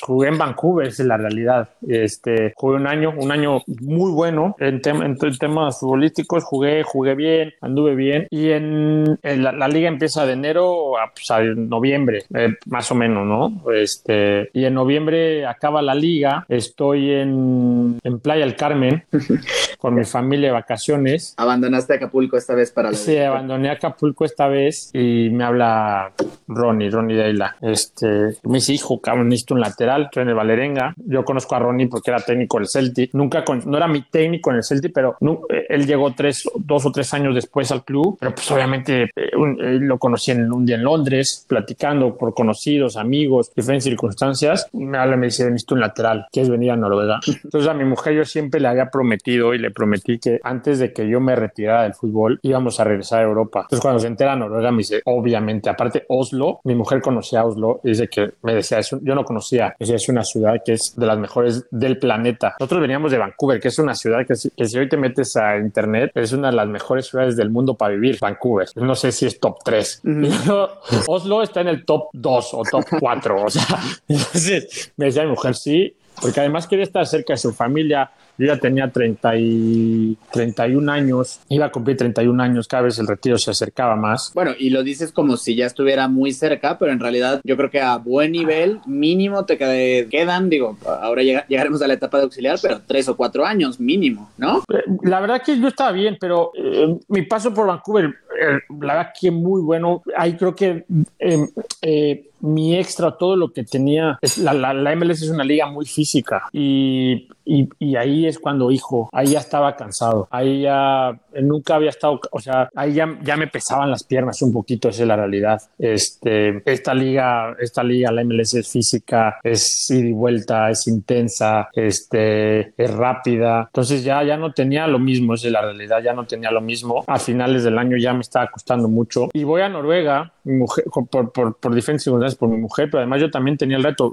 Ronnie me habla y me dice, oye, eh, quiero que vengas conmigo. Te voy, a, te, voy a ser el futbolista que siempre has sido. Te voy a regresar a la selección. Vas a jugar conmigo todo y vamos a, estamos en un proyecto. Entonces tomo la decisión de ir a Noruega. Yo no conocía la liga noruega, o sea, muy poquito al Valerenga menos. El Valerenga es el único equipo en Oslo, en Oslo, en Oslo. A, las afueras está el Lillestrøm y pero en Oslo el único equipo es el Valerenga y estaba el Lin. Almeida jugó en el Lin, muchos eh, equipos, eh, jugadores, el Lin, pero el, Lin descendió a tercera división, administrativo también. Entonces el único equipo importante en Oslo era el Valerenga y si estás en la capital pues tienes un nivel de difusión más grande que cualquier otro equipo porque también tienes el Rosenborg, tienes el Molde donde salió Solskjaer o Haaland, este, pero están a las están a dos tres horas en avión y entonces llego a Noruega, me doy cuenta de lo que significa el club, un club gigante. Tenemos en, capacidad el equipo que más gente llega, lleva a los el estadio, a los estadios de visita. Este, un equipo pues, grande, importante. Yo venía de una situación en, Vancouver como yo, yo me estaba preparando para, estaba en esa transición, ¿no? Ya, este, eh, y llego a Noruega y yo, yo digo, bueno, pues va a ser en la misma transición. Y lo primero que me dice el técnico, estabas pasado de peso, como no vas a jugar, te dije que te iba a hacer, te iba a regresar lo que eres, tienes que bajar 4 kilos. me dice, pero no de, este,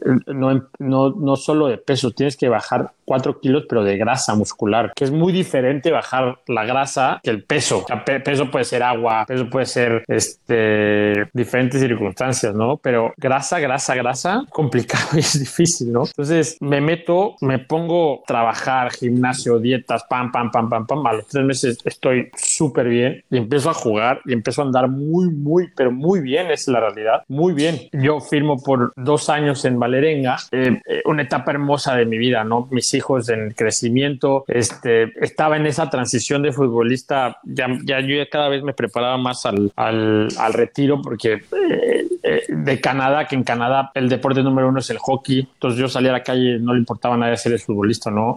Voy a Noruega, que los noruegos les encanta el fútbol y son apasionados, pero tienes que entender en cuenta o tenemos que entender en cuenta que, que Noruega como país es de los países más ricos del mundo y la gente tiene otras prioridades de deportes como esquiar, este, eh, eh, handball, este, el fútbol es importante, pero, pero, pero la gente no se vuelve loca por el fútbol en el sentido, eh, les gusta, pero nada más, es un deporte nada más. hay, otros, hay otros deportes que cumplen más su estilo de vida como tal. Claro, y más prioridades, esa es la realidad. Llego ahí, además, pues el equipo más importante del, de Noruega, o de, sí es de los más importantes en la realidad, este, pero pues con una presión diferente, muy, muy diferente, eh, y, y empiezo esa transición que viví, mi, mi, mi, mi, estilo de vida fuera de la cancha fue espectacular, no tenía coche, porque de esas veces que voy a comprar coche, pero no lo compra nunca, porque además yo agarraba el camión, el bus en la esquina de mi casa todos los días, me dejaba en la esquina de mi, del estadio donde entrenábamos, este, mi hijo iba a la guardería en la esquina del estadio, lo dejaba en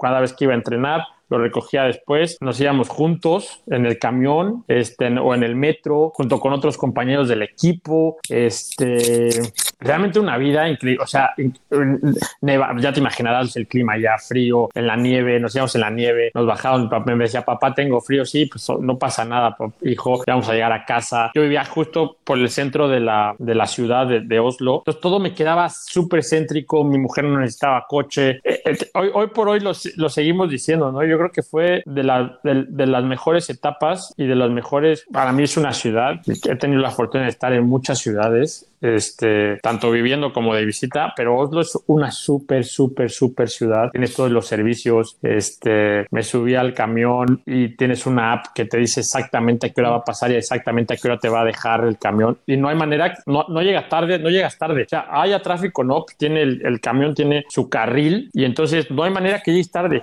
O sea, es muy complicado, o sea, lo que se descomponga o que choques o que una cosa así, pero por tráfico, esas circunstancias no. Este, es un país que funciona eh, de primer nivel, la seguridad social, los hospitales, el transporte público. Este, es muy caro el país, esa es la realidad, es muy caro, muy, muy, muy, muy caro este, todo, desde la renta, la comida, este, eh, el propio transporte público, pero todo vale. Los, los impuestos son, son carísimos, son altísimos, es la mitad, la mitad, el 50% de tu salario. Este, todo vale, pero es caro, pero a la, a la, vez todo, todo, todo, todo lo ves reflejado en la, en la comunidad. Acabo el año, acabo el año, acabo el año en Noruega. El último, me, me lesiono al final de la temporada y los últimos partidos ya no juego, cinco o seis partidos ya no juego, me lesiono y ya está. Y previo a salir de vacaciones, este...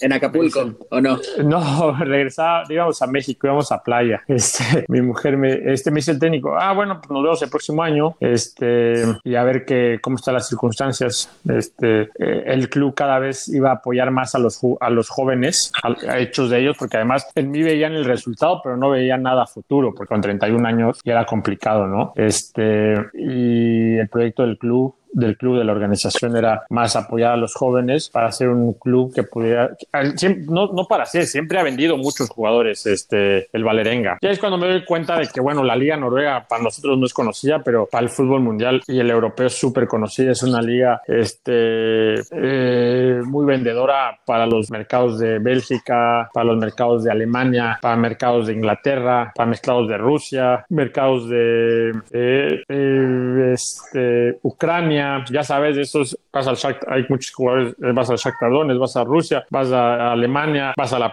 hay, hay jugadores en Premier League, hay jugadores en Championship. Es una liga muy, muy vendedora, muy vendedora a todos esos. No, tipo, no tanto España, no tanto Italia, pero venden, venden, venden mucho, mucho, mucho, porque los jugadores son, no son caros en el sentido en el mercado que estamos viviendo, pero a la vez están probadísimos, juegan en, diferentes, o sea, no se tienen que adaptar a ninguna circunstancia, son europeos, en el ritmo, el ritmo de juego es, Europa, es diferente al, a cualquier ritmo en Sudamérica, el ritmo en Sudamérica es más pausado, es más lento, por las circunstancias. En, en Noruega que volvemos al mismo, no es la mejor, no es de las mejores ligas, es la realidad, pero es una liga súper emergente. y ahora con casos como el de Haaland o el de Odegaard, dan mucha certeza de que hay, hay talento, ¿no? Como que... Tienes Odegaard, tienes Haaland, tienes Joshua King, tienes eh, el goleador de Turquía, es, es noruego, tienes eh, eh, el, el, el, ay, se me olvidó el nombre del contención que está en Sheffield United, que lo compran del game por 25 millones de euros, este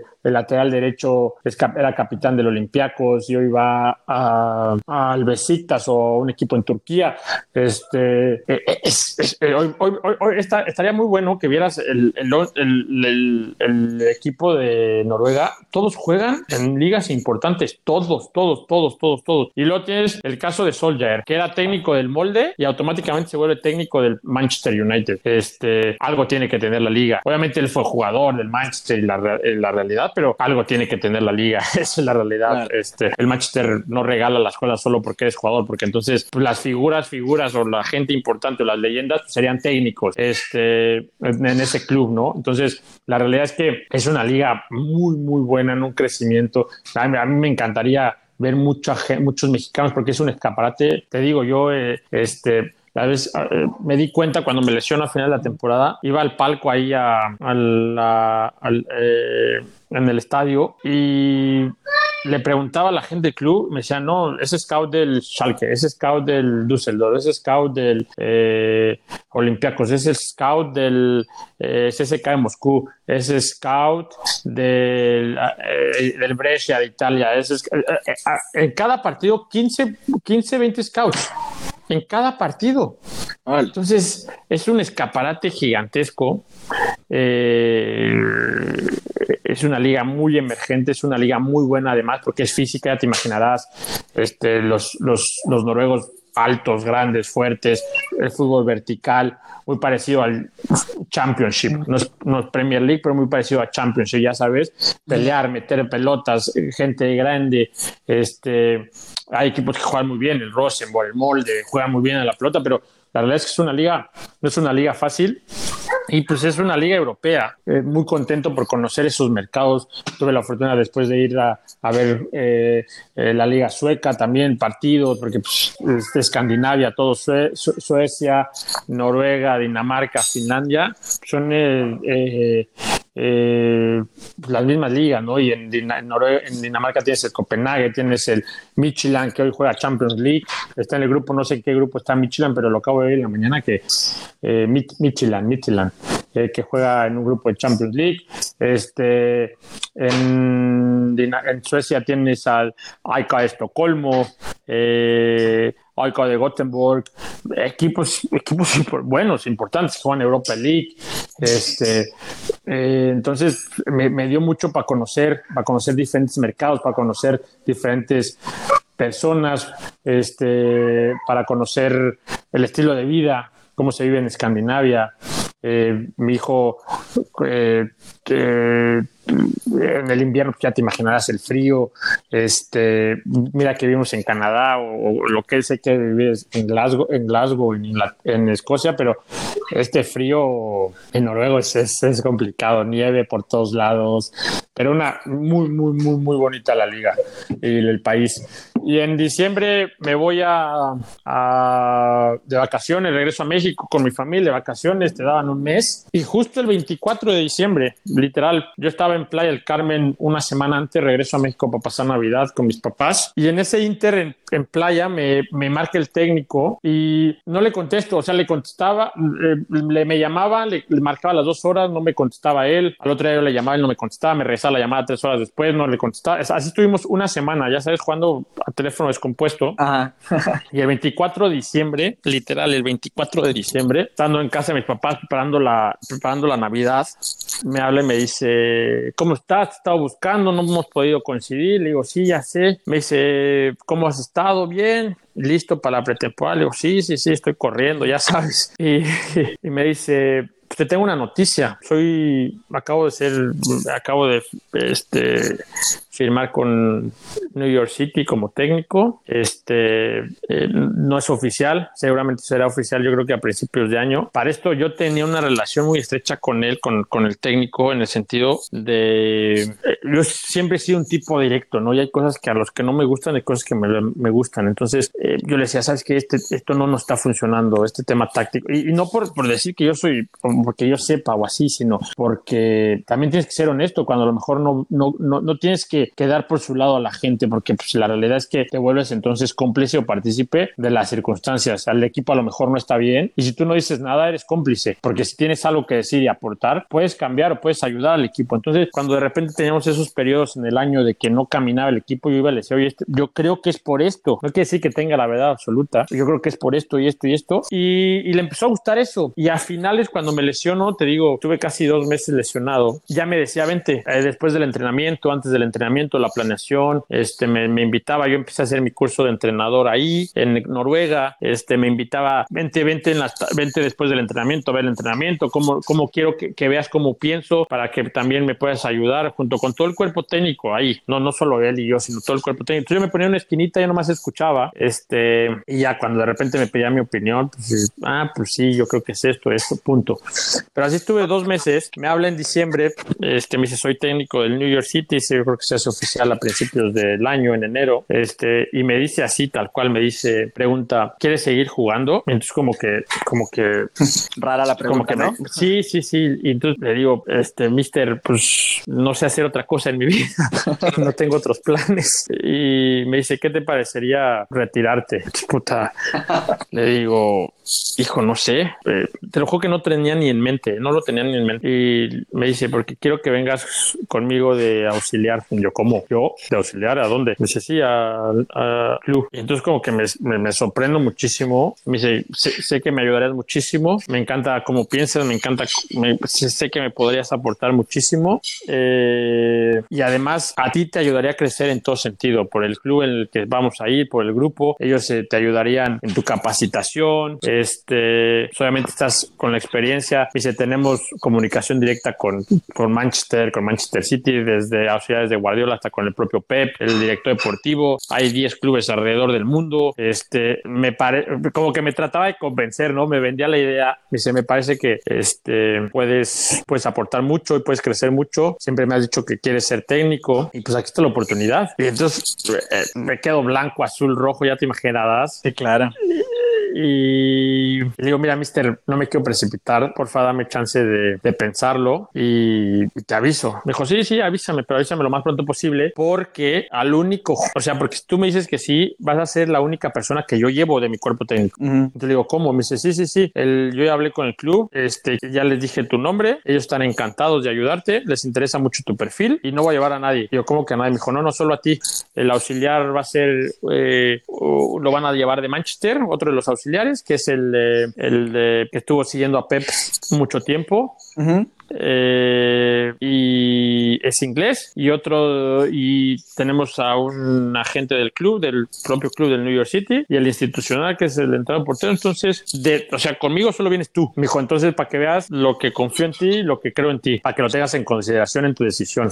Hijo, puta, pues ya te imaginarás, es una decisión, eh, es, es, un momento importante, pero a la vez también este, te pone contento. Entonces lo platiqué, obviamente, otra vez, platicarlo con mi familia, con, mis, con mi esposa, con mis papás. Eh, acabo y les digo, ¿qué crees que acaba de pasar? ¿Qué? Les cuento y me dice, no te creo. Sí, sí. Y me dice, me dice mi, mujer, ¿y qué le dijiste? No, pues que le hablaba. Y me dice, me, y me dice mi papá, ¿cómo crees? Estás, pero si bien, ya sabes, dile que sí, porque si eres el único y a lo mejor hablar ya de alguien con el que está, ya después de, si decides que no, ya es otra circunstancia, pero ahorita dile que sí, ¿sí me entiendes? Porque claro, si, lo pones a si lo pones a dudar, a lo mejor tiene otras opciones. Entonces háblale ahorita y dile que sí. Entonces le digo, pues sí tiene razón, es la verdad, es la es la verdad, ¿no? Es la realidad. Y, le hablo y digo, mister, pues, pues sí, yo creo que sí, pero, o sea, tentativamente sí, pero eso, nomás déjame aterrizarlo bien, ¿no? O sea, sí, sí, sí, sí, sí, cómo no. Y entonces fue momentos de una semana, dos semanas, no de pensarlo. Tuve la entrevista con el club, tuve la con el director deportivo, con gente del grupo también. Este, y entonces me dice el técnico, me dice, hay dos circunstancias, el grupo te quiere, pero pues también te quiere conocer. O sea, no es que yo ya te propuse, yo dije que venías conmigo, pero a lo mejor el grupo si no quiere, no quiere. ¿Qué hay? ¿Qué puedo hacer? ¿No? Entonces otra vez una semana de mucha atención, ¿no? Porque yo ya había decidido que sí y pues, tenía que pasar como la entrevista y estas circunstancias. Y no, al final, pues gracias a Dios todo se dio. La realidad es que es, es, es una historia de mucho, eh, una historia hermosa, una historia rara, pero a la vez creo mucho soy muy creyente de Dios y, realmente creo que esto fue un tema de, Dios, ¿no? Realmente creo que fue el momento importante. Todavía en esa decisión eh, hablo con Tuca, hablo con Javier, que son dos tipos que admiro muchísimo y, dada su trayectoria que me podían orientar mejor. Y, los dos me dijeron de no, no tienes, ya no tienes ni que pensarlo. Es una, es una posibilidad que nunca, nunca, nunca se te va a volver a presentar. Viniendo además de un técnico europeo, lo que me decían es que viniendo de un técnico europeo, me dice, ¿cuántos, cuántas veces, cuántos mexicanos han tenido esa oportunidad? Yo olvídate, o sea, dice, a mí me decía Javier, me decía, yo, pues yo voy con mi gente, o sea, con mexicanos o con gente que yo conozca, que ya lleve trabajando mucho. Me dice, yo no, de la, o sea, me dice, para mí es muy difícil mañana ir a un club y, hablarle a un eh, noruego para que venga de auxiliar mío, por más que sea mi jugador, pues es complicado. Claro. Si hay algo que a este técnico le gustaste y que un técnico más probado, ya europeo, porque además ya dirigió al Celtic, ya fue campeón en, en, Noruega. Hoy va a un grupo importante, a un club importante, esos, que esos grupos rara vez se equivocan porque tienen de dónde escoger, tienen muchísimos candidatos que lo hayan escogido es porque le vieron él y que además él te escoja a ti, hijo de su madre, es bien, o sea, ponte en esa perspectiva. Es imposible, Efraín, me decían. Entonces, ni, no tienes ni que pensarlo. Tómala porque vas a crecer, porque te va a ayudar y, y ya está. Y bueno, gracias a Dios estoy aquí hoy en Nueva York aprendiendo, aportando, este, como te lo dije al principio, mucho, aportando mucho, aprendiendo mucho, este, tratando de ser proactivo todo el tiempo. Aquí en, inglés lo, lo dicen proactive, o sea, siempre estar aportando de cualquier circunstancia, en todo momento. Cada vez tengo más responsabilidades, en la realidad. Cada vez me da más responsabilidad el técnico. Este, soy, soy muy honesto y muy sincero con él. Eh, eh, eh, nunca, si veo que al final es algo que yo creo que no, que no puede caminar, pues soy honesto con él. La realidad es que hablando también con Tuca, con Javier, me decían, yo le decía, ¿qué esperas de un, de un auxiliar? Y te, y te dice, eh, te decían, nosotros los técnicos estamos aquí para tomar decisiones, decisiones de todo tipo. ¿Qué se hace en el entrenamiento? El 11 que tengo que escoger, qué jugador tengo que dejar en la banca, qué tengo que jugador tengo que dejar fuera de la lista, qué fichaje tengo que hacer. Esas son decisiones. No, el auxiliar no toma esas decisiones, pero para eso tengo que tener en mi cuerpo técnico una armonía y una sintonía que ellos, que a mí me dejen todo, entre más claro esté de la mente y que ellos, el cuerpo técnico y los auxiliares puedan absorber todos los pequeños problemas o situaciones que a mí no me afecten o que tenga tantas cosas en la cabeza para tomar las mejores, mejores decisiones, vamos a tener más éxito. Entonces, hoy lo veo y es una realidad, ¿no? De repente hay cosas o circunstancias que no tiene, que de repente te las tienes que, chutar tú o comer, circunstancias con algún jugador, ¿por qué no juego? Le tienes que explicar. Eh, eh, circunstancias que a lo mejor le ahorras todo ese trabajo mental para que el fin de semana, a lo mejor cuando tenga que tomar la decisión del escoger al 11, esté lo más claro posible. Y obviamente, pues planeación. Estoy en una etapa de que eh, la planeación es importantísima. Aquí llego a las 8 de la mañana. Si entramos a las, normalmente entramos a las 11, a las 8 estoy en el club junto con él, porque vamos juntos, vivimos muy cerca aquí en la ciudad y entonces pues, manejamos un día y un día. Entonces, eh, realmente planeamos, planea o él planea prácticamente el entrenamiento y él lo dice, ¿no? Para salir yo al entrenamiento tengo que tener prácticamente todo planeado y bajo control, porque así le puedo dar tiempo a los jugadores en enseñarlos, en orientarlos, en que ellos tomen la idea que yo traigo en la cabeza de ese día para que puedan llevarlo mejor a cabo, para que yo pueda explicarme mejor. Estoy en ese crecimiento, ¿no? En ese, eh, él cree mucho en el desarrollo del jugador, jugador en el sentido de, eh, sea la edad que tengas, puedes seguir dando más, siempre tienes un extra, siempre puedes crecer, siempre puedes ser mejor técnica, tácticamente o físicamente, esa es una realidad. Y, y si tú logras que los jugadores crezcan más de lo que ya son por su propio talento y por todo lo que saben y lo que y los haces das más, por consecuencia tu equipo va a crecer en volumen, esa es la realidad. Entonces, es mucho trabajo individual, es mucho ver, eh, le encanta a él mucho ver, analizar entrenamientos, partidos, eh, tienes que seguir, eh, a lo mejor te dice hoy los centrales no estuvieron bien, entonces tienes que preparar un partido una sesión del entrenamiento corta, porque él también cree que esas cosas tienen que ser cortas, ¿no? tienes que ver un video con ellos de dos, tres, cuatro, cinco minutos, que la idea se aclara en que se están equivocando, a lo mejor, o no equivocando, porque el jugador no se equivoca, a lo mejor muchas veces el jugador no sabe. Entonces, ¿qué tiene que hacer para que la idea que tiene el técnico sea la mejor pero es a base de ver videos, analizar individualmente todo, este, que, eh, eh, estadísticas, a lo mejor eh, no hacemos muchos goles de centro, ¿no? Entonces, pues hay que entrenar centros, pero no solo es patear la pelota, hay que llegar a la última línea o el último tercio de la cancha con pelota controlada para poner un buen centro, el movimiento del, del delantero, quién va a llegar, quién cierra al segundo post, todas esas circunstancias que no solamente es, ah, pues hay que tirar más centros, no, todo tiene un porqué, todo tiene un análisis, todo tiene eh, eh, una idea de trabajo para que a la postre pues, puedas tener resultados, resultados positivos, que al final este, este, este deporte que es tan hermoso, pues, pues no tiene una certeza nada, puedes trabajar de lo mejor o, o, no, o a lo mejor puede ser un tipo que deje muchas cosas al azar y te siga yendo bien, o sea, no hay una, no hay una verdad absoluta en el fútbol, la única verdad es el trabajo, es el empeño y es el esfuerzo y muchas veces con eso no alcanza porque de repente tienes que tener un poquito de fortuna también y pero la yo soy un creyente que la fortuna no juega ni a favor ni en contra y la fortuna si jugara va con el equipo o con la gente que trabaja y que se esfuerza. Claro, esta frase de que la fortuna se encuentra más fácil trabajando, ¿no? Que la suerte acompaña al que trabaja. Exactamente, esa es la realidad. y un, poco para ir cerrando esta parte de, tu carrera, ¿cómo te has sentido a un año? ¿Qué, ¿Cuáles han sido? Hablabas al principio de que ser jugador era blanco y ser del cuerpo técnico era negro, que eran cosas totalmente distintas. ¿Ha sido así? ¿Cómo te has acomodado? Supongo que has dirigido a, jugadores más grandes que tú, de, de edad, ¿no? Este, ¿Cómo te ha ido en este enfrentamiento, por decirlo de alguna manera, con los jugadores?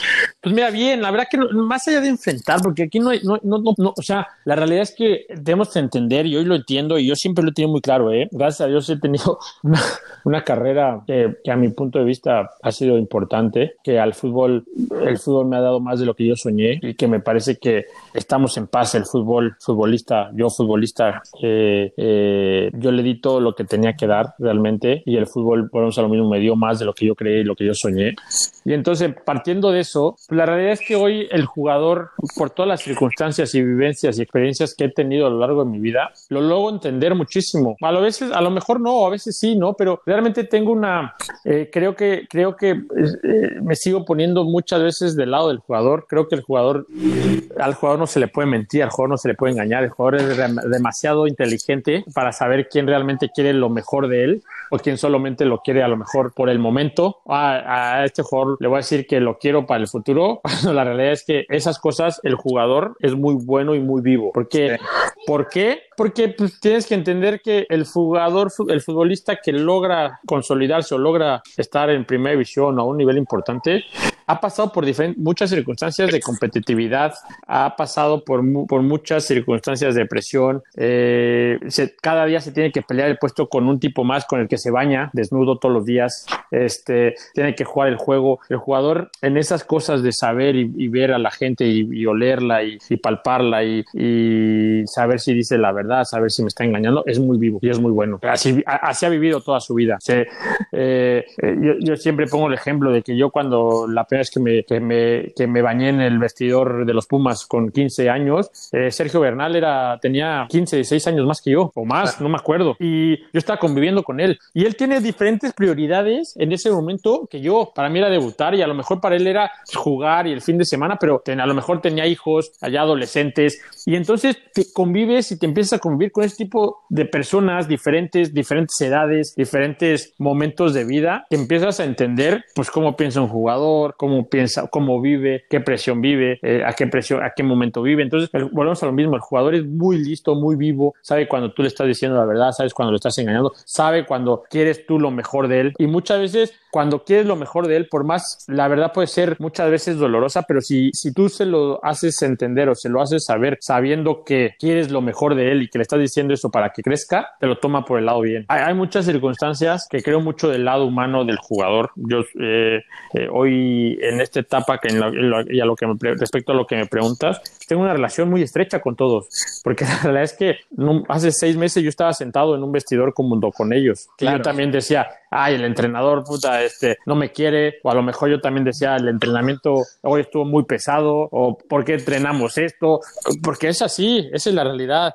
Y, por naturaleza el jugador se queja mucho, este, nada está contento, nada le parece. Yo me pongo en su papel, en sus pies todavía, porque lo entiendo así, entonces trato siempre de mediar esas circunstancias, pero a base de la verdad, porque cuando les tengo que decir, están en un error, cuando me tengo que sentar con uno y decir, estás haciendo esto mal, mal, mal, mal, también se los digo, porque es porque que al final la realidad es que eh, tienes que querer a tus jugadores y tienes que entender que ellos son los protagonistas. Y si ellos están bien y si ellos creen en ti y si, ellos realmente creen que, eh, que tú estás aquí para solo ayudarlos y mejorarlos, que tú eres una herramienta más allá de cualquier circunstancia, es que aquí no hay el, el, el, el, cuerpo técnico y el técnico y ellos, que al final somos una familia, que estamos todos juntos, que cuando perdemos sentimos, sentimos lo mismo que ellos, cuando ganamos sentimos lo mismo que ellos, pero que bueno, la circunstancia es que uno pues es entrenador y el otro es jugador, pero estamos en el mismo barco, estamos en el mismo, eh, eh, en las mismas tristezas, en las mismas alegrías, este, entendemos sus eh, prioridades, entendemos sus circunstancias, entonces cuando logras em, empatar en eso, el jugador lo toma por, por un lado, por un lado bueno y positivo y estoy en eso, realmente estoy en eso, estoy hoy tengo a Maxi Morales que jugó en León, que tú lo conocerás, este, y que es más grande que yo y que además eh, nos enfrentamos desde Canadá en el Mundial y este, en Perú, en, León, y, este, y, tenemos una relación muy buena porque soy sincero con él y le digo de repente en lo que falla, de repente le digo en esto no está bien, en esto no está mal, con tu edad tú tienes que hacer esto, porque además pues, pues, soy, soy sincero, esa es la realidad y él entiende que yo quiero lo mejor de él y así con muchos casos, con los jóvenes, pues lo mismo, ¿no? Con los jóvenes les explico las circunstancias, les explico eh, qué es lo que yo creo que tienen que mejorar, qué es lo que trabajamos en eso. Y hay gente que quiere y hay gente que no. Perdón. Y, pero la gente que quiere hay que apoyarle, la gente que no hay que convencerla para que quiera, porque tampoco puedes rendirte y decir, lo más fácil es decir, a este no quiere, chao. No, hay que trabajar y hay que convencerlo, porque todos quieren, a lo mejor las maneras que ellos tienen o que ellos ven en el fútbol son diferentes a las que tú ves, pero por eso hay que platicar, para eso hay que sentarse, para eso hay que estar cercano al jugador, hay que estar cercano al jugador, muy cercano al jugador, saber lo que piensa, saber lo que siente, saber si está en la noche no durmió bien porque tiene un hijo recién nacido y no lo deja dormir, saber porque este, si se peleó con la esposa, pues tiene problemas, porque son humanos, volvemos a lo mismo. Si este, eh, eh, a lo mejor no le han renovado el contrato, pues que espera. Todas esas circunstancias son importantes para que el jugador rinda lo mejor posible. Claro, no, y, y la verdad es que con la experiencia que tú tuviste con diferentes técnicos y pues en diferentes procesos, porque también creo que cambia mucho, aunque son grupos de personas, pero cambia mucho el hecho de ser seleccionado nacional con limitación de edad, es ser seleccionado nacional eh, de la selección absoluta, estar en un cuadro que peleó el descenso, estar en los equipos más grandes de cada uno de los países. Entonces, todos estos escenarios, obviamente, obviamente te, no que te predispongan, pero sí te preparan para saber desde dónde te está hablando el, el futbolista a la hora de, quejarse o, o, darte un agradecimiento o pedirte un consejo. Creo que esa empatía que generaste por tu propia carrera ayuda y da mucha confianza a los jugadores. Efraín, pues la verdad ha sido un, un, una, una, charla muy, muy buena. Eh, esta segunda parte me encantó también ya del un poquito más de a manera de debate. Si, si nos regalas este, a, armar un capítulo específicamente de esto, eh, no sé, invitamos por ahí a Gonzalo Pineda también, eh, que claro. seguro lo conoces bien. Sí, sí. Este, y, y, podemos como ahondar más en este, para tener como también el punto de vista de alguien que también está trabajando allá como tú, ¿no? Creo que esta charla de estos tres capítulos que hemos escuchado, pues nos has, has reflejado mucho porque y, y, has agregado mucho valor porque sin duda, pues muchos nos vemos reflejados, como te lo decía al inicio del capítulo, hasta en el tema de la edad, hasta en el tema de el, el colegio o el estilo de colegio en donde estuviste, el tema de ir, ir para adelante siempre. Entonces, pues no sé, creo que muchos de los que te estamos escuchando aprendemos y pues realmente es una carrera bastante, bastante completa, como lo hemos platicado, ¿no? Eh, ya eres parte de la familia Sin Balón. Muchas gracias. Eh, ¿Quieres algún comentario para cerrar? ¿Algo que quieras decirle a todos los que te están escuchando? No, no, al contrario, no. Muchas gracias por la invitación. La realidad es que me encanta siempre hablar de fútbol. A veces me alargo. Este, no soy muy bueno. La verdad es que no me gusta mucho hablar de mí, esa es la realidad, pero hoy tocando todos esos temas, hay muchas anécdotas que ni me acordaba. Este, y son, son bonitas recordarlas. Eh, pero bueno, ojalá la próxima vez eh, que hablemos, eh, estemos hablando de a lo mejor de una dirección técnica, cómo es la diferencia entre ser auxiliar y director técnico. No sé, a lo mejor, no sé. La, la, la vida siempre te, te, va llevando por diferentes circunstancias, pero para mí fue un placer realmente y hacer hincapié, ¿no? En todo sentido de que eh, el fútbol, en mi caso, yo creo que es lo más importante, es lo más bonito que me ha pasado. Y ojalá a toda esa gente que nos escucha, que, que, esta, que esta plática, que esta, que esta, eh, este, esta, esta, plática prácticamente que tuvimos les pueda servir de algo eh, y si a alguien le, le, le, sirve, para mí, para mí vale muchísimo, valió muchísimo y ha valido mucho, mucho la pena esta, este, contar estas experiencias y mis experiencias de vida. No, estoy seguro que sí y de verdad fue una charla muy pues, de, de café, casi como para abrir una cerveza clara, como la escogiste. sí, sí, ¿no? sí, sí. Este, y, y seguir platicando. Y, y, estoy seguro que si tú nos regalas otro ratito será la primera de, de muchos, porque sí me gustaría se, se mantener esto.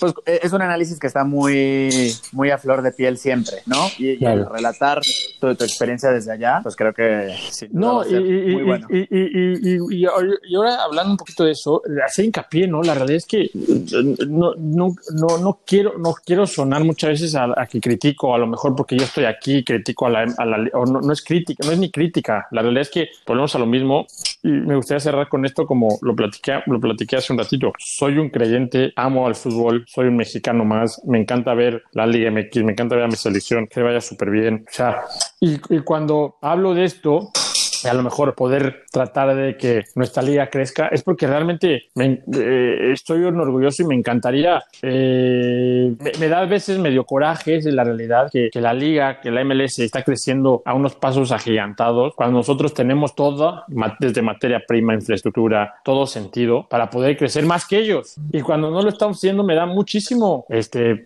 coraje tristeza la realidad de por qué ellos sí por qué nosotros no. Entonces eh, no, no, quiere decir que nosotros no estamos creciendo, pero nuestro crecimiento es un poquito más lento comparado con ellos los últimos, volvemos a lo mismo, 10 años con la, con la MLS, ¿no? O menos. Realmente la, la, no sé si sean 10 años exactos, lo mejor es menos. De acuerdo.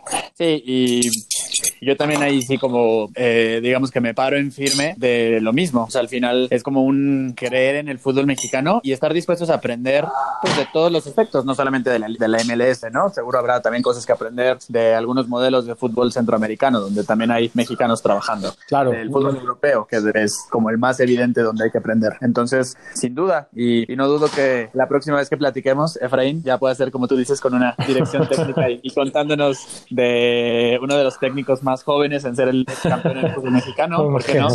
Ojalá, no, paso a paso. La realidad es que hay que siempre entender también cuando hablamos de procesos, que aparte yo soy un firme, este, me, encanta hablar de proceso, todo tiene su proceso. Hoy no estoy preparado, ni, ni cerca, pero seguramente en un futuro eh, estaré. Hoy no puedo, sería muy irrespetuoso de mi parte pensar en eso cuando realmente hoy me debo algo, me debo un club, estoy en ese momento de aprendizaje. Pero a lo mejor en, en un tiempo, cuando no lo sé, a lo mejor puede ser muy pronto o muy largo, te puedo decir estoy preparado y sí, pero nunca lo voy a saber hasta que no esté en acción. Esa es la realidad. A lo mejor te puedo decir me faltó o me sobró, hoy estoy súper, pero eh, paso a paso, todo a su tiempo, este, todo a su tiempo y, bueno, ojalá también eh, todo esté bien por allá con esta situación que estamos viviendo a nivel mundial con la pandemia y estas circunstancias. Y, y toda la gente que nos escuche también hacerle mucho hincapié que hay que cuidarse de esta situación que estamos, que estamos viviendo hoy a nivel mundial. De acuerdo, de acuerdo. Y saldremos juntos de esta, ¿no? Exactamente. Ya, ya, ya platicaremos en otras circunstancias. Efraín, pues muchísimas gracias una vez más. No me canso de agradecerte esta charla este, casi tres horas. La verdad, padrísimo. Eh, y pues será el primero de, de, muchos, estoy seguro. Y pues saludos a tu familia, que seguro nos escucharon bastante. Ahí pídeles una disculpa por robarte tanto tiempo. No, no, hombre, no te preocupes. No te preocupes, y, al contrario. Y pues Muchas gracias por la invitación. Andamos cualquier cosa. ¿va? Lo que necesites, avísame. Lo que necesites, avísame. Buenísimo. Gracias. Un abrazo grande. Cuídate mucho. Y el árbitro Brick marca al final una historia para contarla.